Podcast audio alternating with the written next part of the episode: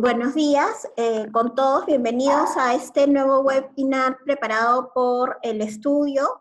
En esta oportunidad eh, vamos a tocar el tema de suspensión perfecta de labores y eh, otras medidas complementarias dictadas a raíz del decreto de urgencia publicado esta semana. antes de empezar, quiero darles algunas indicaciones de la manera como se va a llevar este webinar.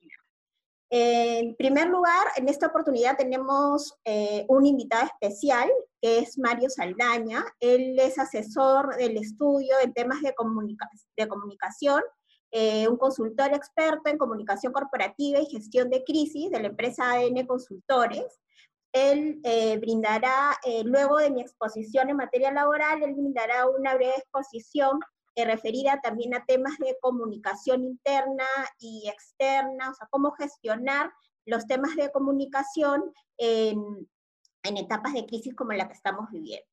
¿no? Eso es lo primero que les quería comentar.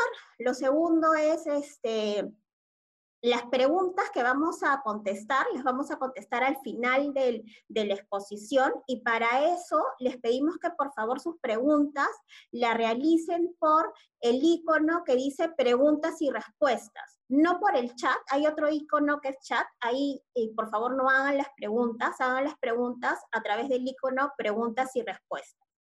Eh, ustedes van haciendo sus preguntas, las van escribiendo a lo largo de la presentación y nosotros las iremos absolviendo una vez eh, terminadas las, la, exposición mía como la de, la de Mario.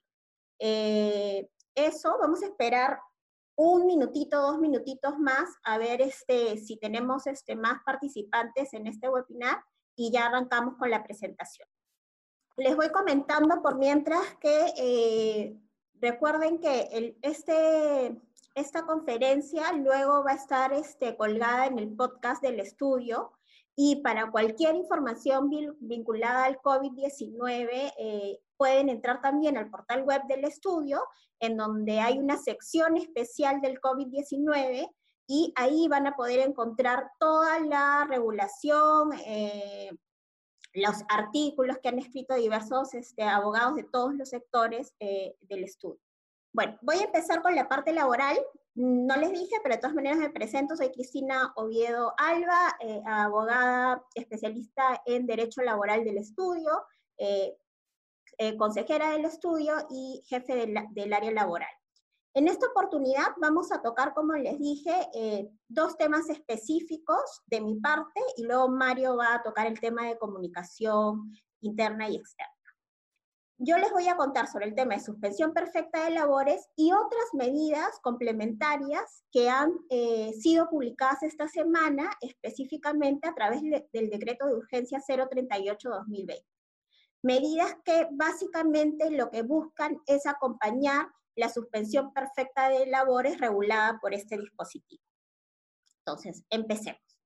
Eh, ¿Cuál es la finalidad de este decreto de urgencia? En primer lugar, hay que tener en cuenta que las disposiciones contenidas en este decreto de urgencia solamente aplican al sector privado, ¿ok? Y a quiénes específicamente? Aquellos empleadores que no pueden implementar el trabajo remoto u otorgar una licencia con goce de haber debido a cualquiera de, las, de los dos siguientes factores.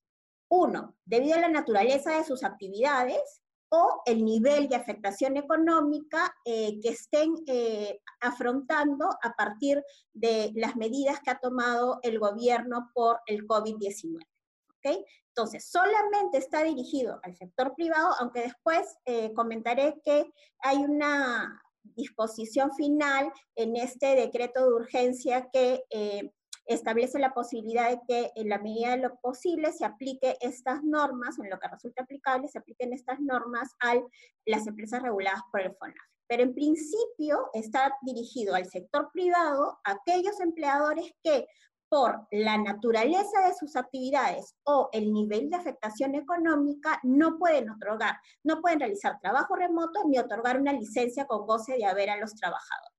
Entonces, básicamente estamos hablando de aquellas empresas, por ejemplo, que no pueden operar durante la cuarentena porque no se trata de actividades esenciales y probablemente también de aquellas empresas que no van a poder operar ni siquiera una vez culminada la cuarentena. La cuarentena acaba el 26 de abril, hay muchas empresas, ya lo dijo el gobierno, a muchos sectores que no van a poder operar de manera inmediata, entonces para estas empresas también está eh, dirigida las, las medidas contempladas en este decreto de urgencia. La finalidad de esta norma básicamente es mitigar estos efectos económicos causados por las medidas que ha dictado el gobierno y la cuarentena, que es el aislamiento social obligatorio. Entonces, lo que se busca, ¿cómo se va a hacer esto? ¿Cómo se va a mitigar estos efectos? Se han establecido eh, básicamente eh, dos posibilidades. La primera gran posibilidad es que el empleador pueda adoptar aquellas medidas que busquen o que tengan como finalidad mantener la vigencia del vínculo laboral y la percepción de la remuneración. Esa es la primera eh, gran opción que plantea este decreto de urgencia. ¿Y cuáles podrían ser estas medidas? Bueno, tenemos una serie de medidas que podrían eh, eh, implementar los empleadores que no implican la suspensión perfecta de labores, sino justamente la vigencia del vínculo laboral y, la, y que los trabajadores sigan percibiendo remuneración. ¿Cuáles son estas medidas? Por ejemplo, eh, de manera unilateral, el empleador podría eh, eh, disponer que los trabajadores tomen vacaciones, ¿no? Las estamos hablando de las vacaciones ya adquiridas y no gozadas por los trabajadores. Eh, recordemos que el dispositivo legal que regula el tema de vacaciones señala que eh, en principio son eh, las partes quienes se ponen de acuerdo respecto de la oportunidad del goce del descanso vacacional, pero si es que no hubiera acuerdo, el empleador de manera unilateral puede fijar esta oportunidad. Entonces, el empleador podría decir que se tomen 30 días de vacaciones, por ejemplo, a partir de mañana, o incluso eh, si quedara algún eh, cachito de vacaciones eh, ya adquiridas y no gozadas, podría también decirle a los trabajadores que tomen vacaciones. Entonces ya no hablaríamos de una licencia con goce de haber durante lo que resta de la cuarentena, sino de vacaciones. Además, se podría acordar con los trabajadores, por ejemplo, el adelanto de vacaciones. Puede ser que eh, los trabajadores ya hayan gozado todas las vacaciones adquiridas, eh, eh, y, pero igual se plantea o, existe esta posibilidad de adelantar vacaciones. Para esto sí es necesario un acuerdo. el fraccionamiento de vacaciones también puede ser acordado, puede ser acordada la reducción de remuneraciones, la disminución de la jornada de trabajo, entre otras medidas que tengan por finalidad que este vínculo laboral siga vigente y que el trabajador siga percibiendo una remuneración, la misma que tenía o de repente de manera reducida si es que se llega a un acuerdo. Además de, este, de estas medidas, no, excepcionalmente lo que ha establecido este decreto de urgencia es la posibilidad de acudir a la suspensión perfecta de labor. Recordemos que hasta antes de la entrada de este decreto de urgencia había una serie de, opiniones diversas con relación a si procedía o no la suspensión perfecta de labores. Ya con lo establecido en este decreto de urgencia y la manera como ha sido redactado este, este decreto de urgencia, eh, se zanjó la discusión y eh, ha quedado, digamos, acreditado, demostrado, que sí es posible acudir a la suspensión perfecta de labores, es más que desde un inicio de la cuarentena era posible acudir a la suspensión perfecta de labores, como muchas empresas lo han hecho, eh, amparándose en la suspensión establecida en la Ley de Productividad y Competitividad Laboral en el artículo 15, que hace referencia a la suspensión perfecta de labores por caso fortuito y de fuerza mayor, y que fue eh, motivo del de, webinar pasado, entonces, desde un principio, ¿se pudo acudir, a la suspensión perfecta de labores? Sí, basado en la Ley de Productividad y Competitividad Laboral General, y ahora el decreto de urgencia ha establecido, digamos, una suspensión más express, más expedita debido a la coyuntura. Entonces, Eh, eh, además de estas medidas que buscan preservar la vigencia del vínculo laboral y la percepción de remuneración, en caso eso no sea posible, que son todas las medidas que he hablado anteriormente, te dan la oportunidad de acudir a la suspensión perfecta de labores. ¿Y qué es la suspensión perfecta de labores? La suspensión perfecta de labores hay que tener en claro que no es un término de la relación laboral, no puede ser equiparado a un cese, a un cese del, eh, del trabajador la, relación laboral se entiende que sigue vigente. O sea, hay una relación laboral vigente, pero suspendida. ¿Por qué suspendida de manera perfecta? Porque el trabajador no tiene la obligación de prestar servicios, eh, no va a prestar servicios a favor de su empleador y el empleador no le va a pagar la remuneración. Por eso es perfecto. ¿Ok? ¿Y cuál es este procedimiento que ha sido regulado por este decreto de urgencia? ¿Cómo es que se va a llevar eh, la suspensión perfecta de labores al amparo de este decreto de urgencia? En primer lugar, se ha establecido eh, que esta comunicación, o sea, que, que, la suspensión perfecta de labores sea comunicada a la autoridad administrativa de trabajo.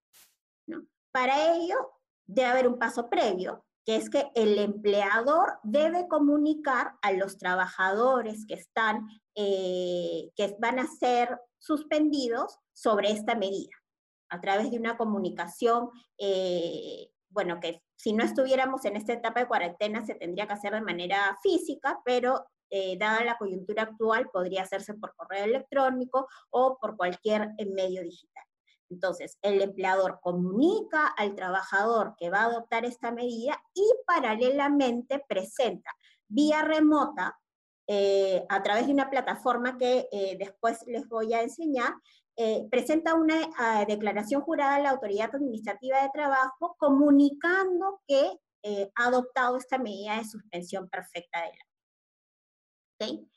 Una vez presentada esta declaración jurada, lo que va a hacer la autoridad administrativa de trabajo es verificar, o sea, hay un control posterior. Ya una vez adoptada la medida, porque la medida de suspensión se adopta o entra en vigencia una vez que el trabajador recibe esa comunicación de suspensión, eh, ya ahí ya está implementada la medida de suspensión perfecta de labores, o sea, no se necesita una autorización previa del Ministerio de Trabajo, es una verificación posterior, porque una vez que el Ministerio de Trabajo recibe la DJ, lo que va a hacer el Ministerio de Trabajo es verificar si lo establecido en esa declaración jurada es cierto y si corresponde la suspensión perfecta de labor.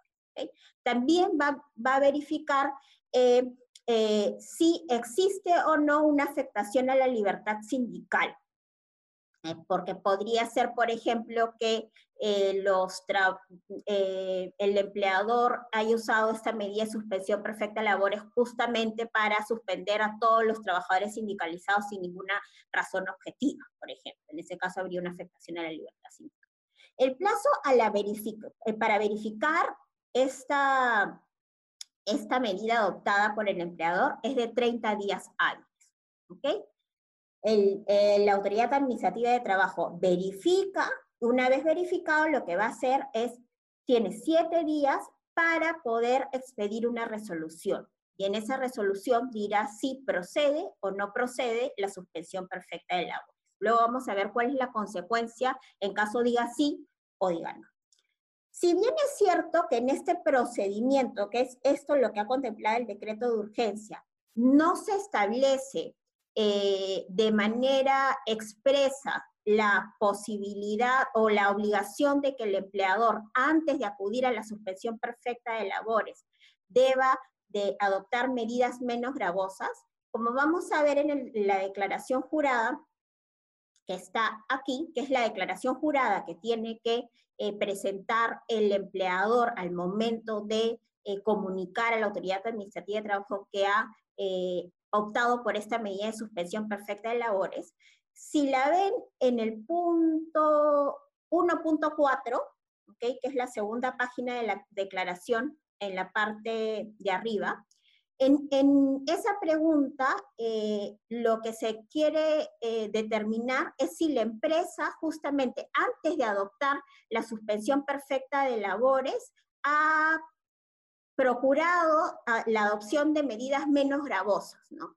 Se habla, por ejemplo, de, eh, ahí estamos hablando del tema de otorgamiento de vacaciones, incluso podría ser el tema de vacaciones adelantadas, si se ha acordado la reducción de remuneraciones, cualquier otra medida que sea menos gravosa la suspensión perfecta de labores. Incluso en esa, eh, en esa pregunta eh, te establece la posibilidad de adjuntar cualquier documentación que acredite esas medidas menos gravosas que fueron adoptadas por el empleador previamente a la suspensión perfecta de labores.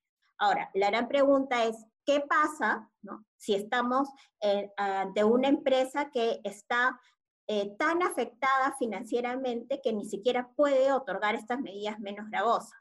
Por ejemplo, si estamos ante un, em, no sé, un restaurante que no ha podido abrir hace más de 30 días y que no tiene liquidez para pagar este planillas, el otorgamiento de vacaciones no va a ser una opción porque no tendrá la liquidez para pagar la remuneración vacacional. Entonces, en ese escenario, en caso no se hayan adoptado estas medidas menos gravosas, sería recomendable tener eh, eh, o acreditar por qué no se tomaron esas medidas. Por ejemplo, porque no teníamos liquidez, no, se trata de una empresa que no tiene liquidez para afrontar esa medida menos gravosa y de frente se fue a la suspensión perfecta de la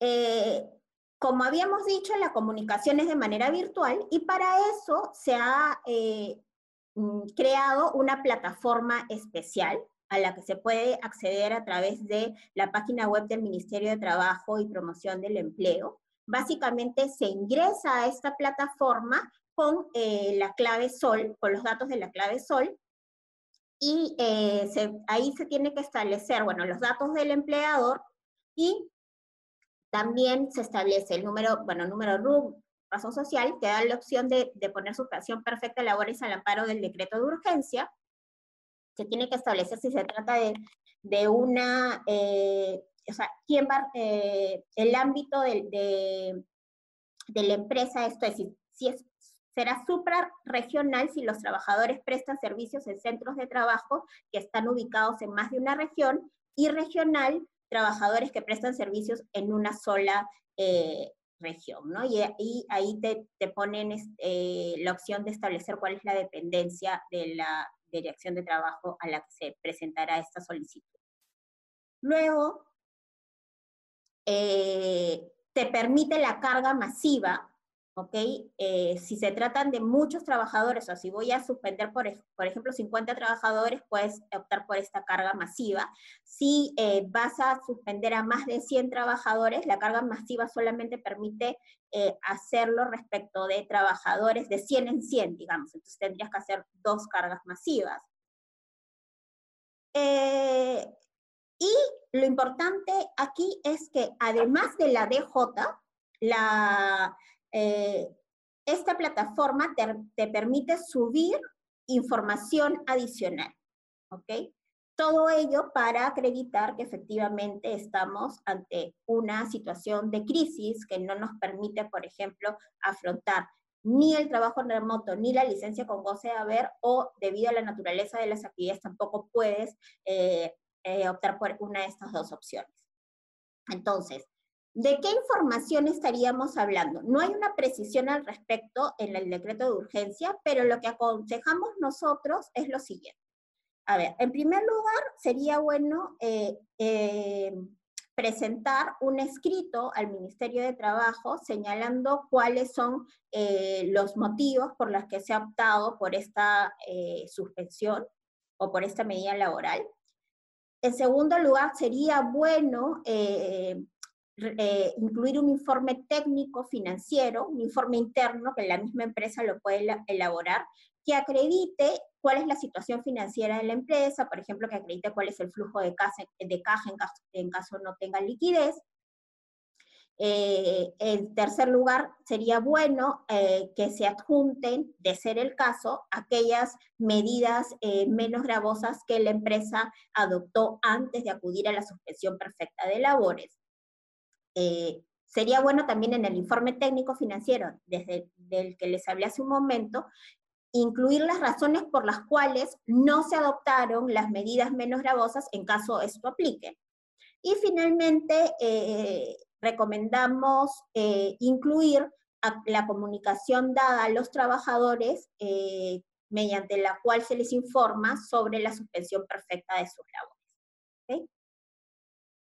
Y con esto ya quedaría, digamos, comunicada la suspensión a la autoridad administrativa de trabajo y luego la, la quedaría ya en la cancha de la autoridad administrativa de trabajo verificar eh, si lo declarado es cierto. ¿Qué en esta verificación ¿Qué es lo que podría verificar o inspeccionar la autoridad administrativa de trabajo? Que lo va a hacer en realidad a través de la autoridad inspectiva, ¿no? Eh, primero hay que tener en cuenta que podría realizar acciones preliminares, antes de las actividades de fiscalización o ya a través de unas fiscalizaciones de regular. Eh, y que en esta fiscalización no van a operar los plazos, eh, la suspensión de los plazos que había sido prevista mediante un decreto de urgencia anterior, Solamente para la suspensión perfecta de labores no aplica esta suspensión. ¿ok? ¿Y qué es lo que se va a verificar? Bueno, primero, por ejemplo, se va a eh, eh, tener que verificar si estamos ante una empresa, por ejemplo, que, ha podido eh, operar durante el periodo de cuarentena por tratarse de una empresa que brinda servicios esenciales, o, o no, ¿no? Ahí van a tener que eh, determinar la naturaleza, verificar la naturaleza de las actividades. Otro tema que van a verificar es la eh, situación eh, financiera de la empresa, si la empresa adoptó medidas menos gravosas o no, y en caso no lo haya hecho, por qué no lo hizo. también se verificará el personal afectado con la medida de suspensión perfecta de labores, ¿no? Es importante que el personal que ha sido suspendido eh, efectivamente no preste servicios para la empresa durante el periodo de suspensión. Y también obviamente es importante que este personal suspendido no sea reemplazado con otro personal, ¿no? porque eso este, tiraría bajo la suspensión perfecta de labores. Y eh, bueno, el tema financiero, el tema económico, que eh, seguramente va a ser este, verificado por la autoridad inspectiva y que para eso nosotros recomendamos que se presente un informe interno financiero que acredite la situación económica de la empresa. Eh, ¿Qué pasa una vez verificado la, suspensión perfecta de labores por la autoridad inspectiva? ¿Qué es lo que puede resolver? Eh, en primer lugar, podría pasar que la autoridad administrativa de trabajo no resuelva dentro del plazo que se ha concedido en el decreto de urgencia, ¿ok? ¿Y qué es lo que aplica ahí? El silencio administrativo positivo. ¿Qué es el silencio positivo administrativo? ¿Qué implica el silencio positivo administrativo? Implica que la eh, comunicación a la solicitud de suspensión perfecta de labores va a ser o se entiende como aprobada en los términos en que fue comunicada por el empleado. ¿Ok? Ese es el silencio administrativo positivo, que si no hay resolución dentro del plazo legal, se entiende que la suspensión perfecta que adoptó el empleador y que comunicó a la autoridad administrativa de trabajo está aprobada. Pero también podría pasar que eh, resuelva dentro del plazo legal y digan que sí está, está bien hecha la suspensión perfecta de labores, ahí no habría ningún problema, o también podría decirse que no, eh, la, suspensión perfecta de labores no está bien realizada. Entonces, ¿qué es lo que ocurre en este supuesto? Es que eh, la autoridad administrativa de trabajo dejará sin efecto la suspensión perfecta de labores. O sea, es como que si nunca se hubiera hecho. Y lo que va a implicar esto es que el eh, va a ordenar a la empresa que reincorpore a todos los trabajadores a que reanuden sus, funciones de manera inmediata y que paguen las remuneraciones y beneficios sociales eh, correspondientes al, periodo de suspensión que no debió ser hecha porque no, no estaba bien realizado. Y además se entenderá como efectivamente elaborado para todo efecto legal el periodo de esta suspensión perfecta de labores que estuvo mal, mal realizada por el empleado. En cuanto al tema de suspensión perfecta de labores, hay una gran pregunta y es, eh, ¿qué sucede con los trabajadores del de grupo de riesgo? ¿Pueden ser incluidos en la suspensión perfecta de labores o no? Bueno, ahí eh, la norma, el decreto de urgencia ha establecido, hay un acápite especial a los trabajadores de riesgo, ya establecido que si no es posible eh, que estos realicen trabajo remoto o licencia eh, con goces, licencia con goces sujeta a compensación posterior, lo que debería hacer el empleador en principio es adoptar otras medidas necesarias que eh, o, las medidas necesarias que ayuden a mantener el vínculo laboral y la percepción de remuneraciones.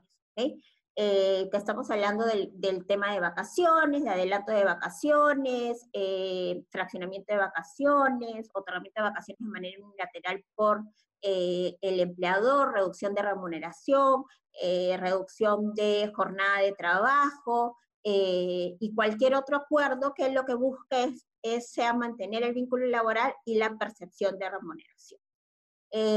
Respecto a los trabajadores de riesgo, quería comentarles que esta semana ha salido una nueva resolución ministerial a cargo del Ministerio de Salud, en la que se ha especificado factores de riesgos adicionales. ¿no? Los factores de riesgo son estos factores que podrían agravar eh, la condición del COVID-19 en caso eh, lo adquieran los trabajadores.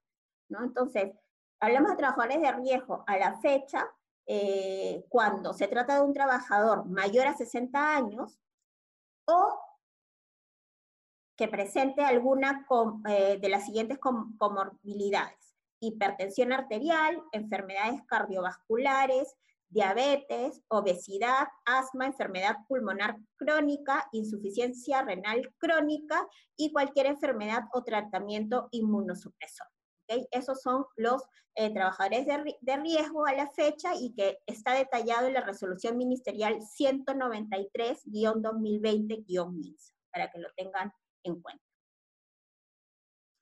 Eh, la otra gran pregunta que surgió a raíz de la publicación del decreto de urgencia es si estamos hablando de la misma suspensión perfecta regulada de la LPCL o se trata de una suspensión perfecta de labores especial eh, para estas circunstancias eh, del COVID. Eh, en realidad, nosotros creemos, como lo hemos dicho desde un principio, que es desde digamos, desde que se empezó con la pandemia del COVID-19 eh, y con la cuarentena, las empresas tenían la posibilidad de acudir a la suspensión perfecta de labores por caso fortuito y de fuerza mayor. Y con este decreto de urgencia que ha salido esta semana, eh, eso ha quedado corroborado porque incluso hay, eh, en, en, este decreto de urgencia se hace referencia a las suspensiones perfectas de labores eh, vigentes o que regula el marco laboral eh, vigente, a todas las, medidas de suspensión. Entonces, con eso se ratifica esta posición desde que esta posición que nosotros sostenimos desde un principio, que era que desde el día uno de la pandemia y de la cuarentena, en caso eh, una empresa tenga una afectación eh, grave de su situación financiera, podría haber acudido a la suspensión perfecta de labores por caso fortuito de fuerza mayor, regulado en la Ley de Productividad y Competitividad Laboral.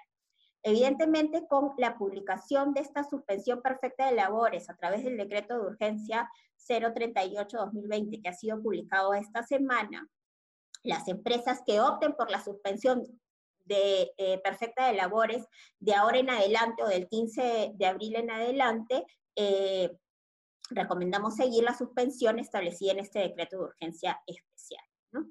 Recordemos que esta, este decreto de urgencia ha establecido que la suspensión perfecta de labores tiene una vigencia de hasta 30 días luego de culminada la vigencia de la emergencia sanitaria. lo que implicaría que eh, esta, la vigencia de la suspensión perfecta de labores podría ser hasta el 9 de julio del 2020, salvo que se eh, prorrogue la vigencia de la emergencia sanitaria, que es lo que probablemente ocurrirá. ¿no? Más aún porque hay actividades que eh, no van a poder ser eh, reactivadas de manera inmediata, incluso se ha hablado que hay ciertas actividades que no van a operar durante todo el año. Entonces, creemos que la emergencia sanitaria también va a ser prorrogada y en esa medida se va a poder utilizar esta suspensión perfecta más allá del 9 de julio del para acompañar esta suspensión perfecta de labores y en general eh, las suspensiones perfectas que han sido eh, adoptadas hasta la fecha, eh, ya sea el amparo del decreto de urgencia o de la ley de productividad y competitividad laboral, se han establecido medidas complementarias. Porque como les expliqué, la suspensión implica que el trabajador no presta servicios y el empleador no paga remuneración. Entonces, justamente para mitigar los efectos, eh, eh, digamos, eh, malos de esta suspensión perfecta de labores, lo que ha hecho el, el Estado es dictar medidas complementarias. ¿Cuáles son estas medidas complementarias? En primer lugar, se ha establecido que van a gozar, los trabajadores suspendidos van a gozar de cobertura de salud. Esto es muy importante. ¿Por qué es muy importante? Porque si no hubiera salido esta, esta medida o no hubieran establecido esta cobertura especial, eh, lo que hubiera pasado es que se hubiera aplicado el periodo de latencia. ¿Qué es el periodo de latencia? El periodo de latencia implica que cuando un trabajador eh, cesa o es suspendido de manera perfecta, eh, va a tener derecho a la cobertura de salud siempre que tenga, hubiese tenido por lo menos cinco meses de aportación en los últimos tres años, aportes de salud, ¿ok? Y contaría con una cobertura eh, de dos meses por cada cinco meses de aportación. Entonces, eh, si yo aporté antes de la suspensión perfecta de labores cinco meses porque, no sé, recién conseguí trabajo, hubiera tenido solamente dos meses de cobertura. En este caso, la cobertura va a regir por el periodo de suspensión. Nos olvidamos de las normas de la latencia y aplicamos esta cobertura especial. Entonces, todos los trabajadores suspendidos de manera perfecta van a, van a contar con cobertura de salud. La segunda medida complementaria es la disponibilidad de la CTS.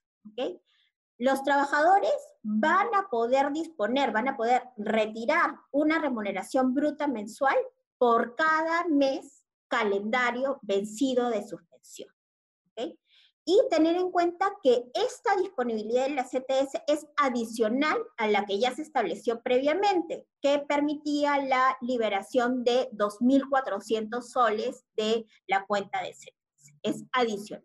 Entonces, los trabajadores que cuenten con fondos en su cuenta de CTS podrán retirar una remuneración bruta por cada mes de suspensión, por cada mes vencido.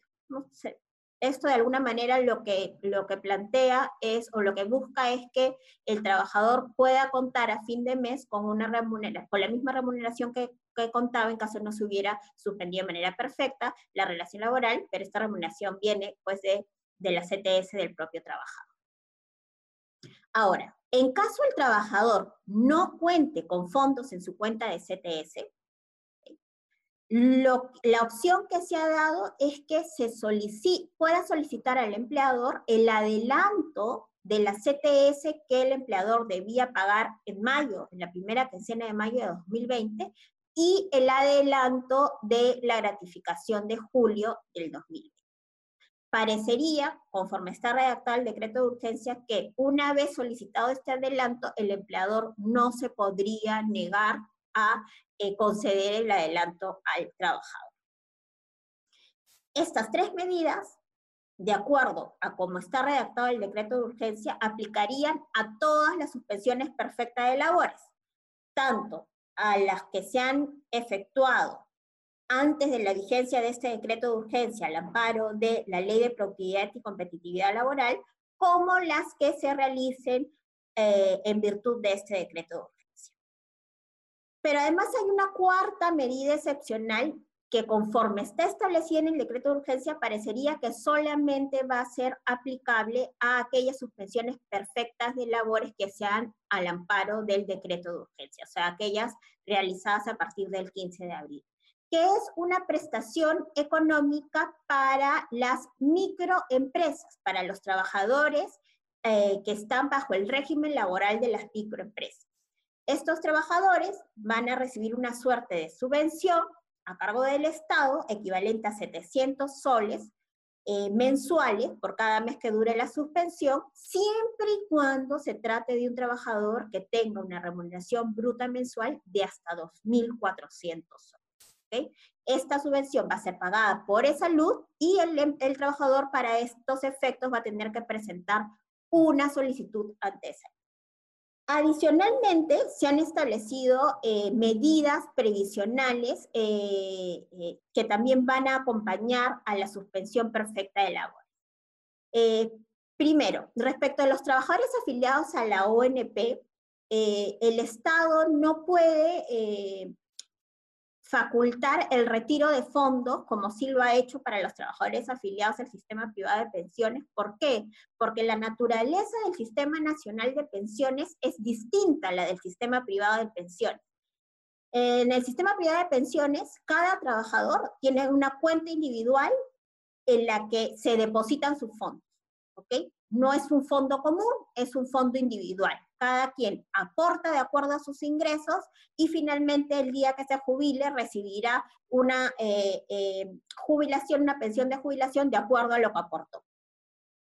En la ONP es un fondo, digamos, universal, es un fondo común, no hay cuentas individuales para cada trabajador. Entonces, no, este sistema no permite el retiro eh, anticipado de los trabajadores afiliados a este sistema de, los fondos que tiene la ONP. Entonces, ¿qué es lo que ha eh, establecido el gobierno? Para los trabajadores de la ONP eh, se ha señalado que eh, en caso por los, los trabajadores hubiesen alcanzado los aportes necesarios para acceder a una pensión de jubilación durante el periodo de suspensión perfecta de labores, podrán realizar su trámite sin ningún problema y no se les va a exigir aportes durante el periodo de suspensión perfecta de labores. Es lógico. Y eh, por el contrario, lo que va a pasar es que se va a reconocer como eh, que el trabajador hubiera efectivamente aportado eh, durante el periodo de suspensión perfecta de labores hasta por tres meses. Para tales efectos, el trabajador solamente deberá acreditar que ha estado, eh, eh, que se le aplicó a él una, una medida de suspensión perfecta de labores. En el caso del sistema privado de pensiones, por la modalidad como funciona este sistema, eh, que es la que les expliqué hace, hace poco, sí permite el retiro de los fondos de la cuenta individual de capitalización. ¿No? Porque estamos hablando de cuentas individuales.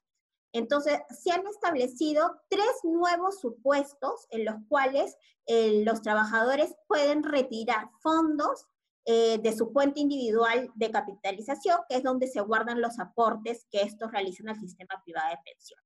¿Y cuáles son estos tres supuestos? En primer lugar, para aquellos trabajadores involucrados en una suspensión perfecta de labores, los trabajadores eh, podrán retirar 2.000 soles de su cuenta individual de, capitalización. Para tales efectos, tendrá que acreditar el trabajador que se encuentra comprendido en una medida de suspensión perfecta de labores y podrán presentar su solicitud a partir del 30 de abril del 2020 ante su AFP. Para otros trabajadores, o sea, no comprendidos en la suspensión perfecta de labores, eh, también ellos van a poder retirar 2.000 soles de su cuenta individual en dos supuestos. El primer supuesto es eh, aquellos trabajadores que no cuenten con aportes correspondientes a los meses de febrero y de marzo del 2020, ¿ok? O de marzo del 2020. Ellos también van a poder retirar 2.000 soles. Y en caso sí, te, sí tengan esos aportes, o sea, sí hayan realizado aportes en los meses de febrero y de marzo del 2020 podrán realizar también un retiro de 2.000 soles siempre y cuando la remuneración que hayan percibido sea menor o igual a 2.400 soles. Eh, estos retiros lo van a poder hacer a partir del 20 de abril en adelante. Seguramente ya las AFPs van a eh, establecer un cronograma como lo hicieron para el retiro eh, que fue aprobado mediante un decreto de urgencia anterior. Recordemos que antes de este decreto de urgencia se facultó el retiro de los aportes de la AFP a aquellos trabajadores que no habían aportado a, su AFP eh, los seis últimos meses, ¿no? Y ellos también pudieran retirar una cantidad de dinero de su cuenta individual de capitalización. Adicionalmente, se ha establecido una medida eh, a favor del empleador eh, a raíz de esta, este, esta coyuntura que estamos viviendo. ¿Y de qué se trata? existe ya la posibilidad legal de que el empleador pueda aplazar el depósito de la CTS eh, de mayo del 2020. Como sabemos, la CTS es un beneficio que implica eh, que el empleador deba realizar dos depósitos al año, uno en mayo, en la primera quincena de mayo, y otro en la primera quincena de noviembre. Respecto al depósito que debía realizar o que deberá realizar en mayo, en la primera quincena de mayo del 2020, se ha establecido que este depósito se aplace o se puede aplazar hasta noviembre del 2020. ¿Esto qué implicará? Que en noviembre del 2020 tendré, eh, el empleador tendrá que realizar el depósito correspondiente a, a noviembre del 2020 más el que debió realizar en mayo y no lo realizó, y respecto a este último depósito también deberá de considerarse los intereses pero hay excepciones. Es decir, hay casos en que el empleador no va a poder aplicar este aplazamiento. ¿Y cuáles? ¿Cuáles son estas dos, excepciones? Cuando se trata de un trabajador cuya remuneración bruta eh, mensual sea de hasta 2.400 soles, igual o menor a 2.400 soles. Y cuando se trate de trabajadores que están comprendidos en una medida de suspensión perfecta de labores. En esos dos casos, el empleador no puede aplazar el depósito de la CTS y deberá de pagar este beneficio sí o sí en la primera quincena de mayo del 2020. Finalmente, unas eh, consideraciones más a tener en cuenta, que también han sido publicadas eh, en este decreto de urgencia, es que durante la emergencia sanitaria y, el estado de emergencia nacional, las, notificaciones de los actos administrativos y en general de cualquier actuación de la autoridad administrativa de trabajo se va a realizar mediante correo electrónico u otro medio digital. ¿ya? Esto es muy importante eh, tenerlo en cuenta y eh, esto además va amarrado con eh, el hecho de que ya hay una obligatoriedad para el uso de la casilla electrónica. ¿no? Recordemos que mediante el Decreto Supremo 003-2020, publicado hace unos meses, estableció que eh, era obligatorio el uso de casilla electrónica. Este, para tales efectos, eh, tienen que, eh, digamos, gestionar su casilla con los mismos datos del, de la SUNAT con la clave SUL, clave SOL, perdón, y deberán también este, proporcionar un correo electrónico al cual eh, la autoridad administrativa de trabajo les avisará cada vez que alguna notificación sea incorporada en su casilla electrónica. La casilla electrónica debe ser revisada periódicamente para ver si hay alguna eh, notificación o no. Aunado a eso, se ha establecido que eh, la primera comunicación que, que, se realiza la autoridad administrativa de trabajo deberá consignarse a una dirección electrónica del empleador a la cual se le van a notificar todas las, las resoluciones, ¿no? Eh, y finalmente, tener en cuenta eh, ya aspectos más operativos vinculados a la suspensión perfecta de labores. En primer lugar, eh, se deberá informar a la FP los casos de suspensión perfecta de labores. a través del, del aplicativo mediante el cual se paga la FP, ahí hay una opción de declarar que estamos ante suspensión, que, hay, que algunos trabajadores están bajo la suspensión perfecta de labor. Eso es importante declararlo, informarlo a la AFP, porque si la AFP no es informado, no tiene conocimiento que hay trabajadores eh, eh, involucrados en la suspensión perfecta de labores, lo que va a pasar es que después las AFPs van a iniciar este, eh, demandas para cobrarle los aportes no efectuados respecto a los trabajadores y se ven iniciar un proceso innecesario en realidad porque no es que no se haya aportado porque el, empleador no, no quiso cumplir con esta obligación, sino porque estaban los trabajadores en suspensión perfecta de labores. Es muy importante informar al FP los casos de suspensión perfecta de labores. Además, porque de no hacerlo y esto ser detectado por la autoridad inspectiva de trabajo, lo que va a ocurrir es que eh, se llega a la conclusión de que eh, la empresa ha incurrido en una falta laboral leve y por lo tanto podrá ser multada la empresa. Otro tema es que durante la suspensión perfecta de labores habría que continuar pagando el seguro de vida ley y también declarar en el PLAME eh, la suspensión perfecta de labores o los trabajadores vinculados, eh, involucrados en esta medida. Finalmente, eh, hay ciertas cuestiones por definir con relación a esta suspensión perfecta de labores que ha sido regulada por el decreto de urgencia y que seguramente serán definidas mediante un reglamento. No sabemos si finalmente va a emitirse un reglamento o no en, que señalen normas adicionales o que reglamente lo establecido en el decreto de urgencia, pero en este reglamento, ¿qué es lo que, digamos, se podría definir?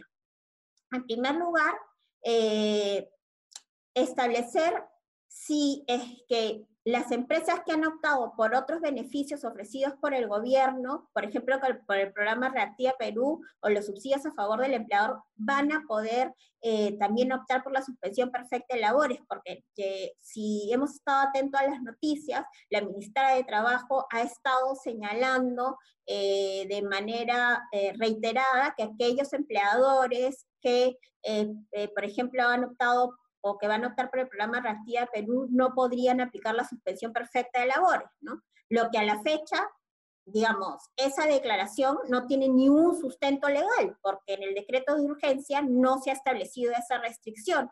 Y creo yo también que eh, mediante un reglamento tampoco se podría definir este tema, en todo caso debería haber algún decreto de urgencia adicional que, eh, que lo establezca, ¿no? Pero sería también una cuestión por definir.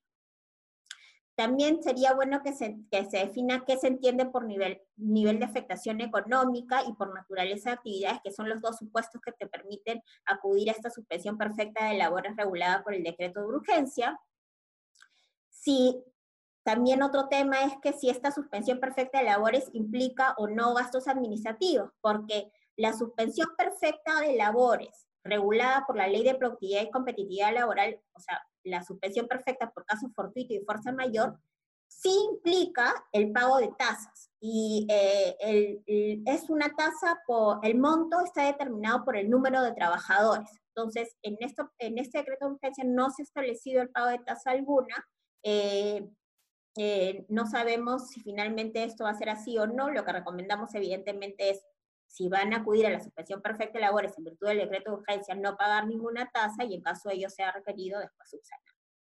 Em, otra cuestión por definir es si las medidas excepcionales, estas complementarias, eh, van a alcanzar a todas las suspensiones perfectas de labores eh, o no, ¿no? Porque hay una discusión respecto a esto. Yo creería que como está redactada la norma, todas alcanzarían a, eh, a todos los trabajadores comprendidos en una suspensión perfecta de labores, ya sea por el decreto de urgencia o por la ley de productividad y competitividad laboral, excepto esta subvención otorgada a los trabajadores eh, sujetos al régimen laboral de la microempresa.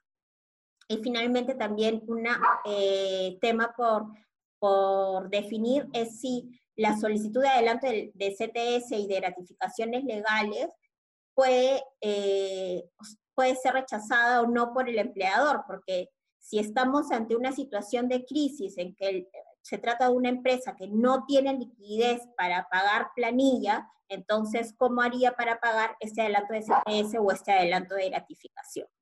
Esas son las cuestiones que eh, tendrían que definirse, eh, seguramente a través de un reglamento o de medidas complementarias a través de, un decreto de adicional.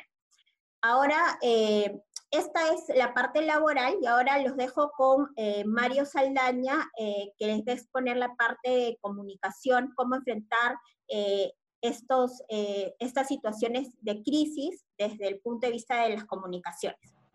Adelante, Mario. Gracias, Cristina. Gracias por el pase. Muchas gracias. Buenos días para todos. Para empezar, quiero agradecer al, al estudio Payet Rey Caui Pérez por la oportunidad que nos dan de estar en contacto con ustedes. Eh, efectivamente, venimos trabajando con, con, el estudio de hace algunos meses en una muy buena relación de partnership y de, beneficio mutuo en los temas de comunicaciones. De lo que le voy a comentar hoy, yo eh, eh, quisiera precisarles que es un tema que hemos podido recoger a propósito de lo que como agencia hemos venido viviendo en los últimos cuatro o cinco semanas a raíz de esta situación de la crisis, de la pandemia. Eh, hemos tenido hasta tres, cuatro casos críticos de clientes con, temas relacionados a, medidas de seguridad, medidas laborales. Y en realidad, lo, que, lo que, la reflexión que, quiero hacer y que espero sea eh, eh, no muy larga para permitir bien una, una interacción, una conversación, es que este, no hay soluciones perfectas por el lado comunicacional, no hay soluciones únicas.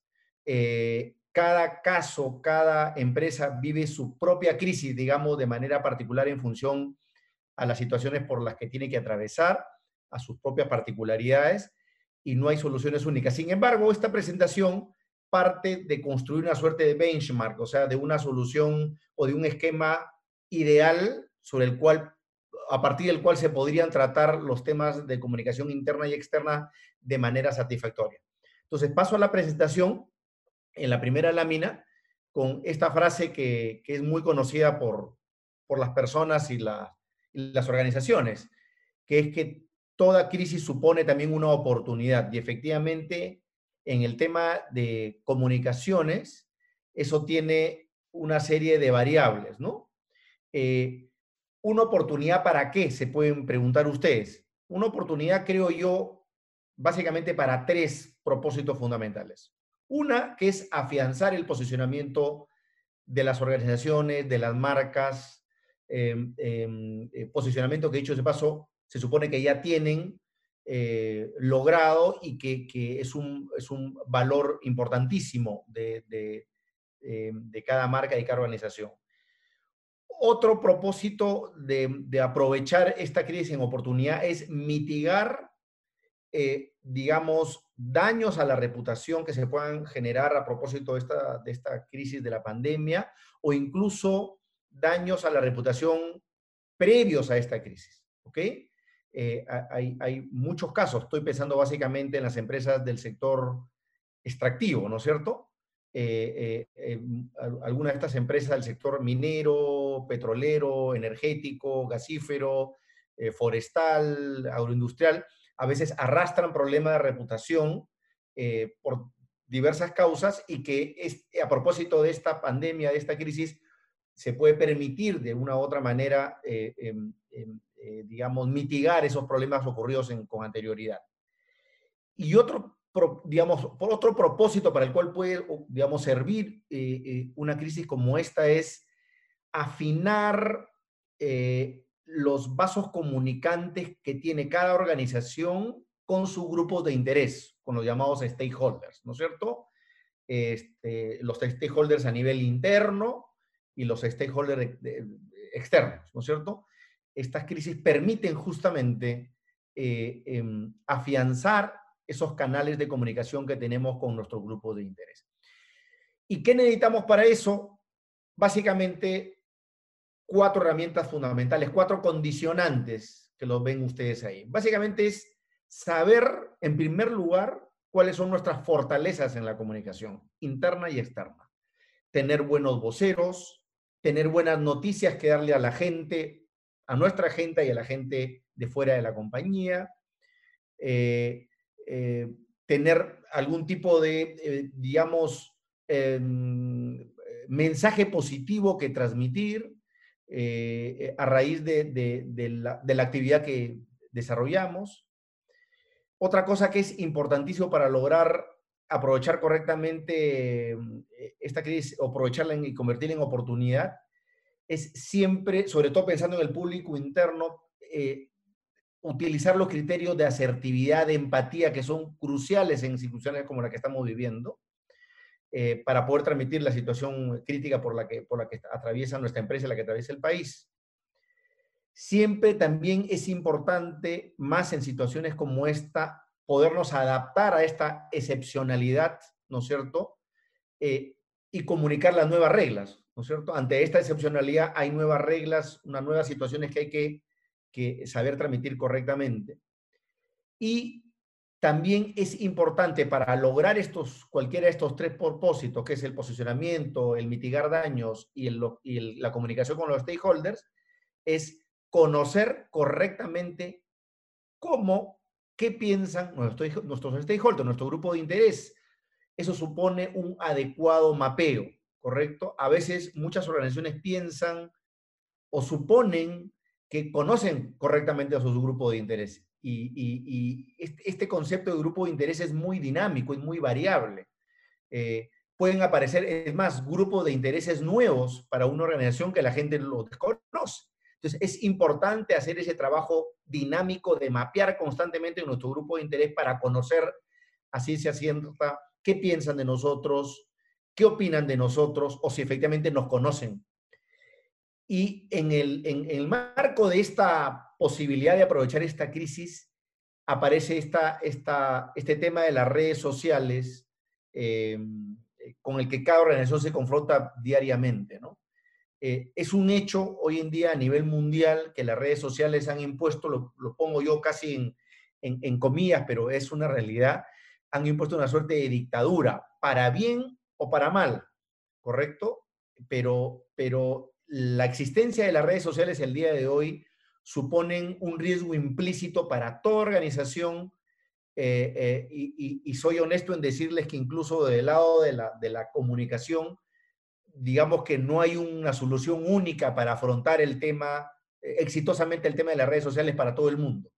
O sea, diríamos que estamos todavía en pañales para, para, para, para lograr identificar ¿Qué supone aprovechar correctamente el uso de redes sociales en circunstancias normales y mucho más en circunstancias de crisis? Entonces, este, esta situación, esta, esta, realidad dura o dictadura, digamos, que impone eh, eh, las redes sociales es, todo un, es un reto para cualquier organización. ¿Ok? Entonces, es un poco el, entender por qué una crisis se puede convertir en una oportunidad desde el plano de la comunicación en circunstancias como esta. Pasando a la, segunda lámina, aquí voy a un poco conversarles acerca del, tema del, benchmark, ¿no? Del, de lo que les decía al principio. No hay soluciones únicas.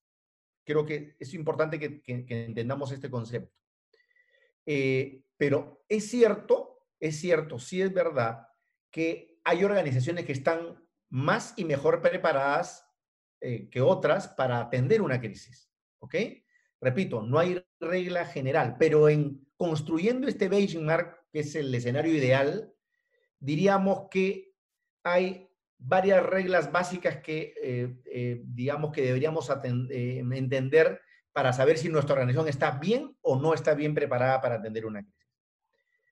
Se podría decir, en manera general, que una organización que está bien preparada tiene, para empezar, un buen plan de relacionamiento con medios de comunicación. Hay una, mm, perdón, hay una lámina anterior que es, la anterior lámina, que es haber elaborado un eh, manual, ahí estamos, perfecto, un buen, haber elaborado un buen manual y protocolo de, de, gestión de crisis reputacional. Eso como primera, primera premisa, contar con un protocolo de gestión de crisis reputacional. Luego, haber entrenado a nuestros voceros o a las personas autorizadas en la aplicación de este manual, ¿correcto? Muchas organizaciones tienen eh, manuales de, gestión de crisis operativa, ¿no? ¿Qué pasa si tenemos un incendio? ¿Qué pasa si el chofer de la compañía atropella a personas? ¿Qué pasa si tenemos una paralización por un tema, por un huaico o por un deslizamiento? ¿Qué pasa si, qué sé yo? Eh, hay una serie de, escenarios que los manuales y protocolos de crisis que tienen previstos. Eh, es, casi un hecho que este tema de la pandemia, casi ningún manual de crisis lo ha incorporado, ni aquí ni en el mundo, pero, pero digamos, quienes ya tienen preparados escenarios de crisis, este tema de la pandemia le va a ser más, relativamente más difícil poderlo manejar. Entonces, tener el protocolo, haber estado entrenados en la aplicación del protocolo, en tercer lugar, tener identificados y actualizados a nuestros públicos internos y externos, lo que le decía de los stakeholders, de los grupos de interés, ¿correcto? Saber qué se piensa de nosotros desde fuera y cuál es la expectativa de nuestros públicos internos. Pasamos a la siguiente. Asimismo, nos parece muy importante dentro de este benchmark de, mejores prácticas contar con un buen plan de relacionamiento con medios de comunicación, eh, esto implica conocer quiénes son los líderes de opinión que opinan, informan sobre nuestra industria, sobre nuestra actividad, conocer a las autoridades, gremios, ¿no es cierto?, eh, que deciden sobre nuestra actividad. Luego, el tema del entrenamiento de los voceros, que es, una, es una herramienta fundamental, ¿ok? Así como nuestra actividad eh, supone para situaciones de crisis tener a los operadores de esta crisis correctamente entrenados, es muy importante tener a los voceros de nuestra organización correctamente entrenados, ¿ok? Y, por supuesto, en el plano interno ya, que es a lo que vamos luego a aterrizar, contar con una estrategia de, comunicación al interior eh, de, de nuestra empresa, de nuestra organización, que privilegia algunos elementos que son básicos, ¿ok? Que es la transparencia, la interactividad permanente con nuestros públicos internos, la empatía para entender, ahora más adelante vamos a, vamos a explicar por qué es muy importante el tema de la empatía en una situación como la que estamos viviendo y el respeto a nuestros colaboradores, a nuestros ejecutivos, a nuestros operarios, a nuestros proveedores. ¿Ok? Por otro lado, eso es un poco eh, lo que supondría en términos de benchmark estar supuestamente bien preparado para atender una crisis. ¿Ok? Ahora, frente a lo que a, situaciones como la que ha estado describiendo Cristina en, el plano eh, laboral, ¿ok? ¿Qué de lo que hemos vivido nosotros como agencia en las últimas semanas, qué temas son los que, digamos, están siendo más eh, recurrentemente abordados como, como retos, ¿no? Básicamente el tema de, los despidos, ¿no? Eh, la posibilidad de quiebra o, eh, disolución de empresas, eh, el, recorte, el recorte salarial en cualquiera de los mecanismos que ha señalado Cristina hace un momento, la posibilidad de adelantar vacaciones o la posibilidad de recuperación de horas no trabajadas, que es un poco los retos que nos pone esta situación del, del COVID-19. ¿Ok? Creo que podemos avanzar. Eso está en la siguiente lámina. esa es un poco la situación en esta lámina. Ustedes ven lo que le estoy diciendo, ¿no? Las, las situaciones que se están presentando a propósito de la crisis del COVID. ¿Ok? Entonces, despidos, eh, recorte salarial, eh, quiebra y disolución de empresas, adelanto de vacaciones o recuperación de horas no trabajadas. Obviamente nosotros lo estamos simplificando, esto es, del, punto laboral, del, punto de vista legal o laboral es mucho más específico, pero a nivel comunicacional son los escenarios que se nos están presentando em, en las últimas semanas. ¿Ok? Entonces, pasando al tema de la de, la, de, cómo abordar estos problemas desde el ámbito comunicacional. La pregunta que le decía hace un momento, ¿conocemos realmente a, a nuestros grupos de interés, a nuestros grupos externos? Y ahí la pregunta es al gobierno, a los medios, a la opinión pública, a las empresas y gremios del sector al que pertenecemos, Ministerio Público, redes sociales, organismos supervisores y reguladores, Policía Nacional del Perú. O sea, estos públicos nos conocen, qué percepción tienen estos grupos de interés respecto de nosotros, respecto a lo que les, eh, la información que reciben de nosotros. Y por último, la tercera pregunta es, ¿cuáles son las expectativas que estos grupos externos tienen de nosotros? Lo mismo podríamos decir de del, sector de, de grupos de interés internos, trabajadores, proveedores. Hay que hacerse esa misma pregunta. ¿Nos conocen correctamente? ¿Qué percepción tienen de nosotros? Eh, qué información reciben de nosotros, la información que están recibiendo es la correcta, no sé cuál es la percepción. Eh, y les pongo un caso que estamos viviendo eh, en estos días, ¿no? es el caso de una, de una empresa del sector agroexportador, que forman parte del grupo de empresas que están consideradas como servicios esenciales en esta crisis el 98% de las críticas que se han derivado a medios de comunicación externos, críticas en redes sociales, denuncias en redes sociales este, eh, que hemos tenido que atender, han sido de los propios trabajadores.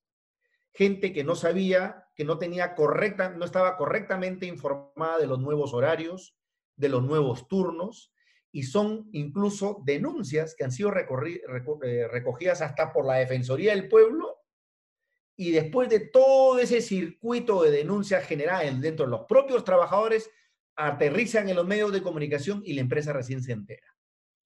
Entonces, ¿qué es lo que ha sucedido acá? Y este es un ejemplo que creo que nos sirve eh, para todos. Eh, en situaciones como la que estamos viviendo, donde hay mucho temor, desconocimiento, angustia, son en este momento los trabajadores, nuestros colaboradores, uno de los principales gatilladores de denuncias o de generadores de crisis a nuestra propia reputación. Entonces, es en este momento donde las políticas de comunicación interna, que pueden ser de carácter interactivo, espacios de comunicación con nuestros colaboradores, tienen que afinarse al máximo, sea a nivel de los, los mecanismos que todos ustedes puedan tener, correos electrónicos, eh, eh, espacios eh, de comunicación interna a través de intranet, incluso las propias redes, las redes sociales de las empresas. O sea, tenemos que establecer espacios de diálogo y comunicación interactivo diarios e intensos con los trabajadores. ¿Por qué? Porque son en este momento el público más vulnerable, el grupo más vulnerable y también, ¿no es cierto?, el, repito, el gatillador de eventuales crisis reputacionales.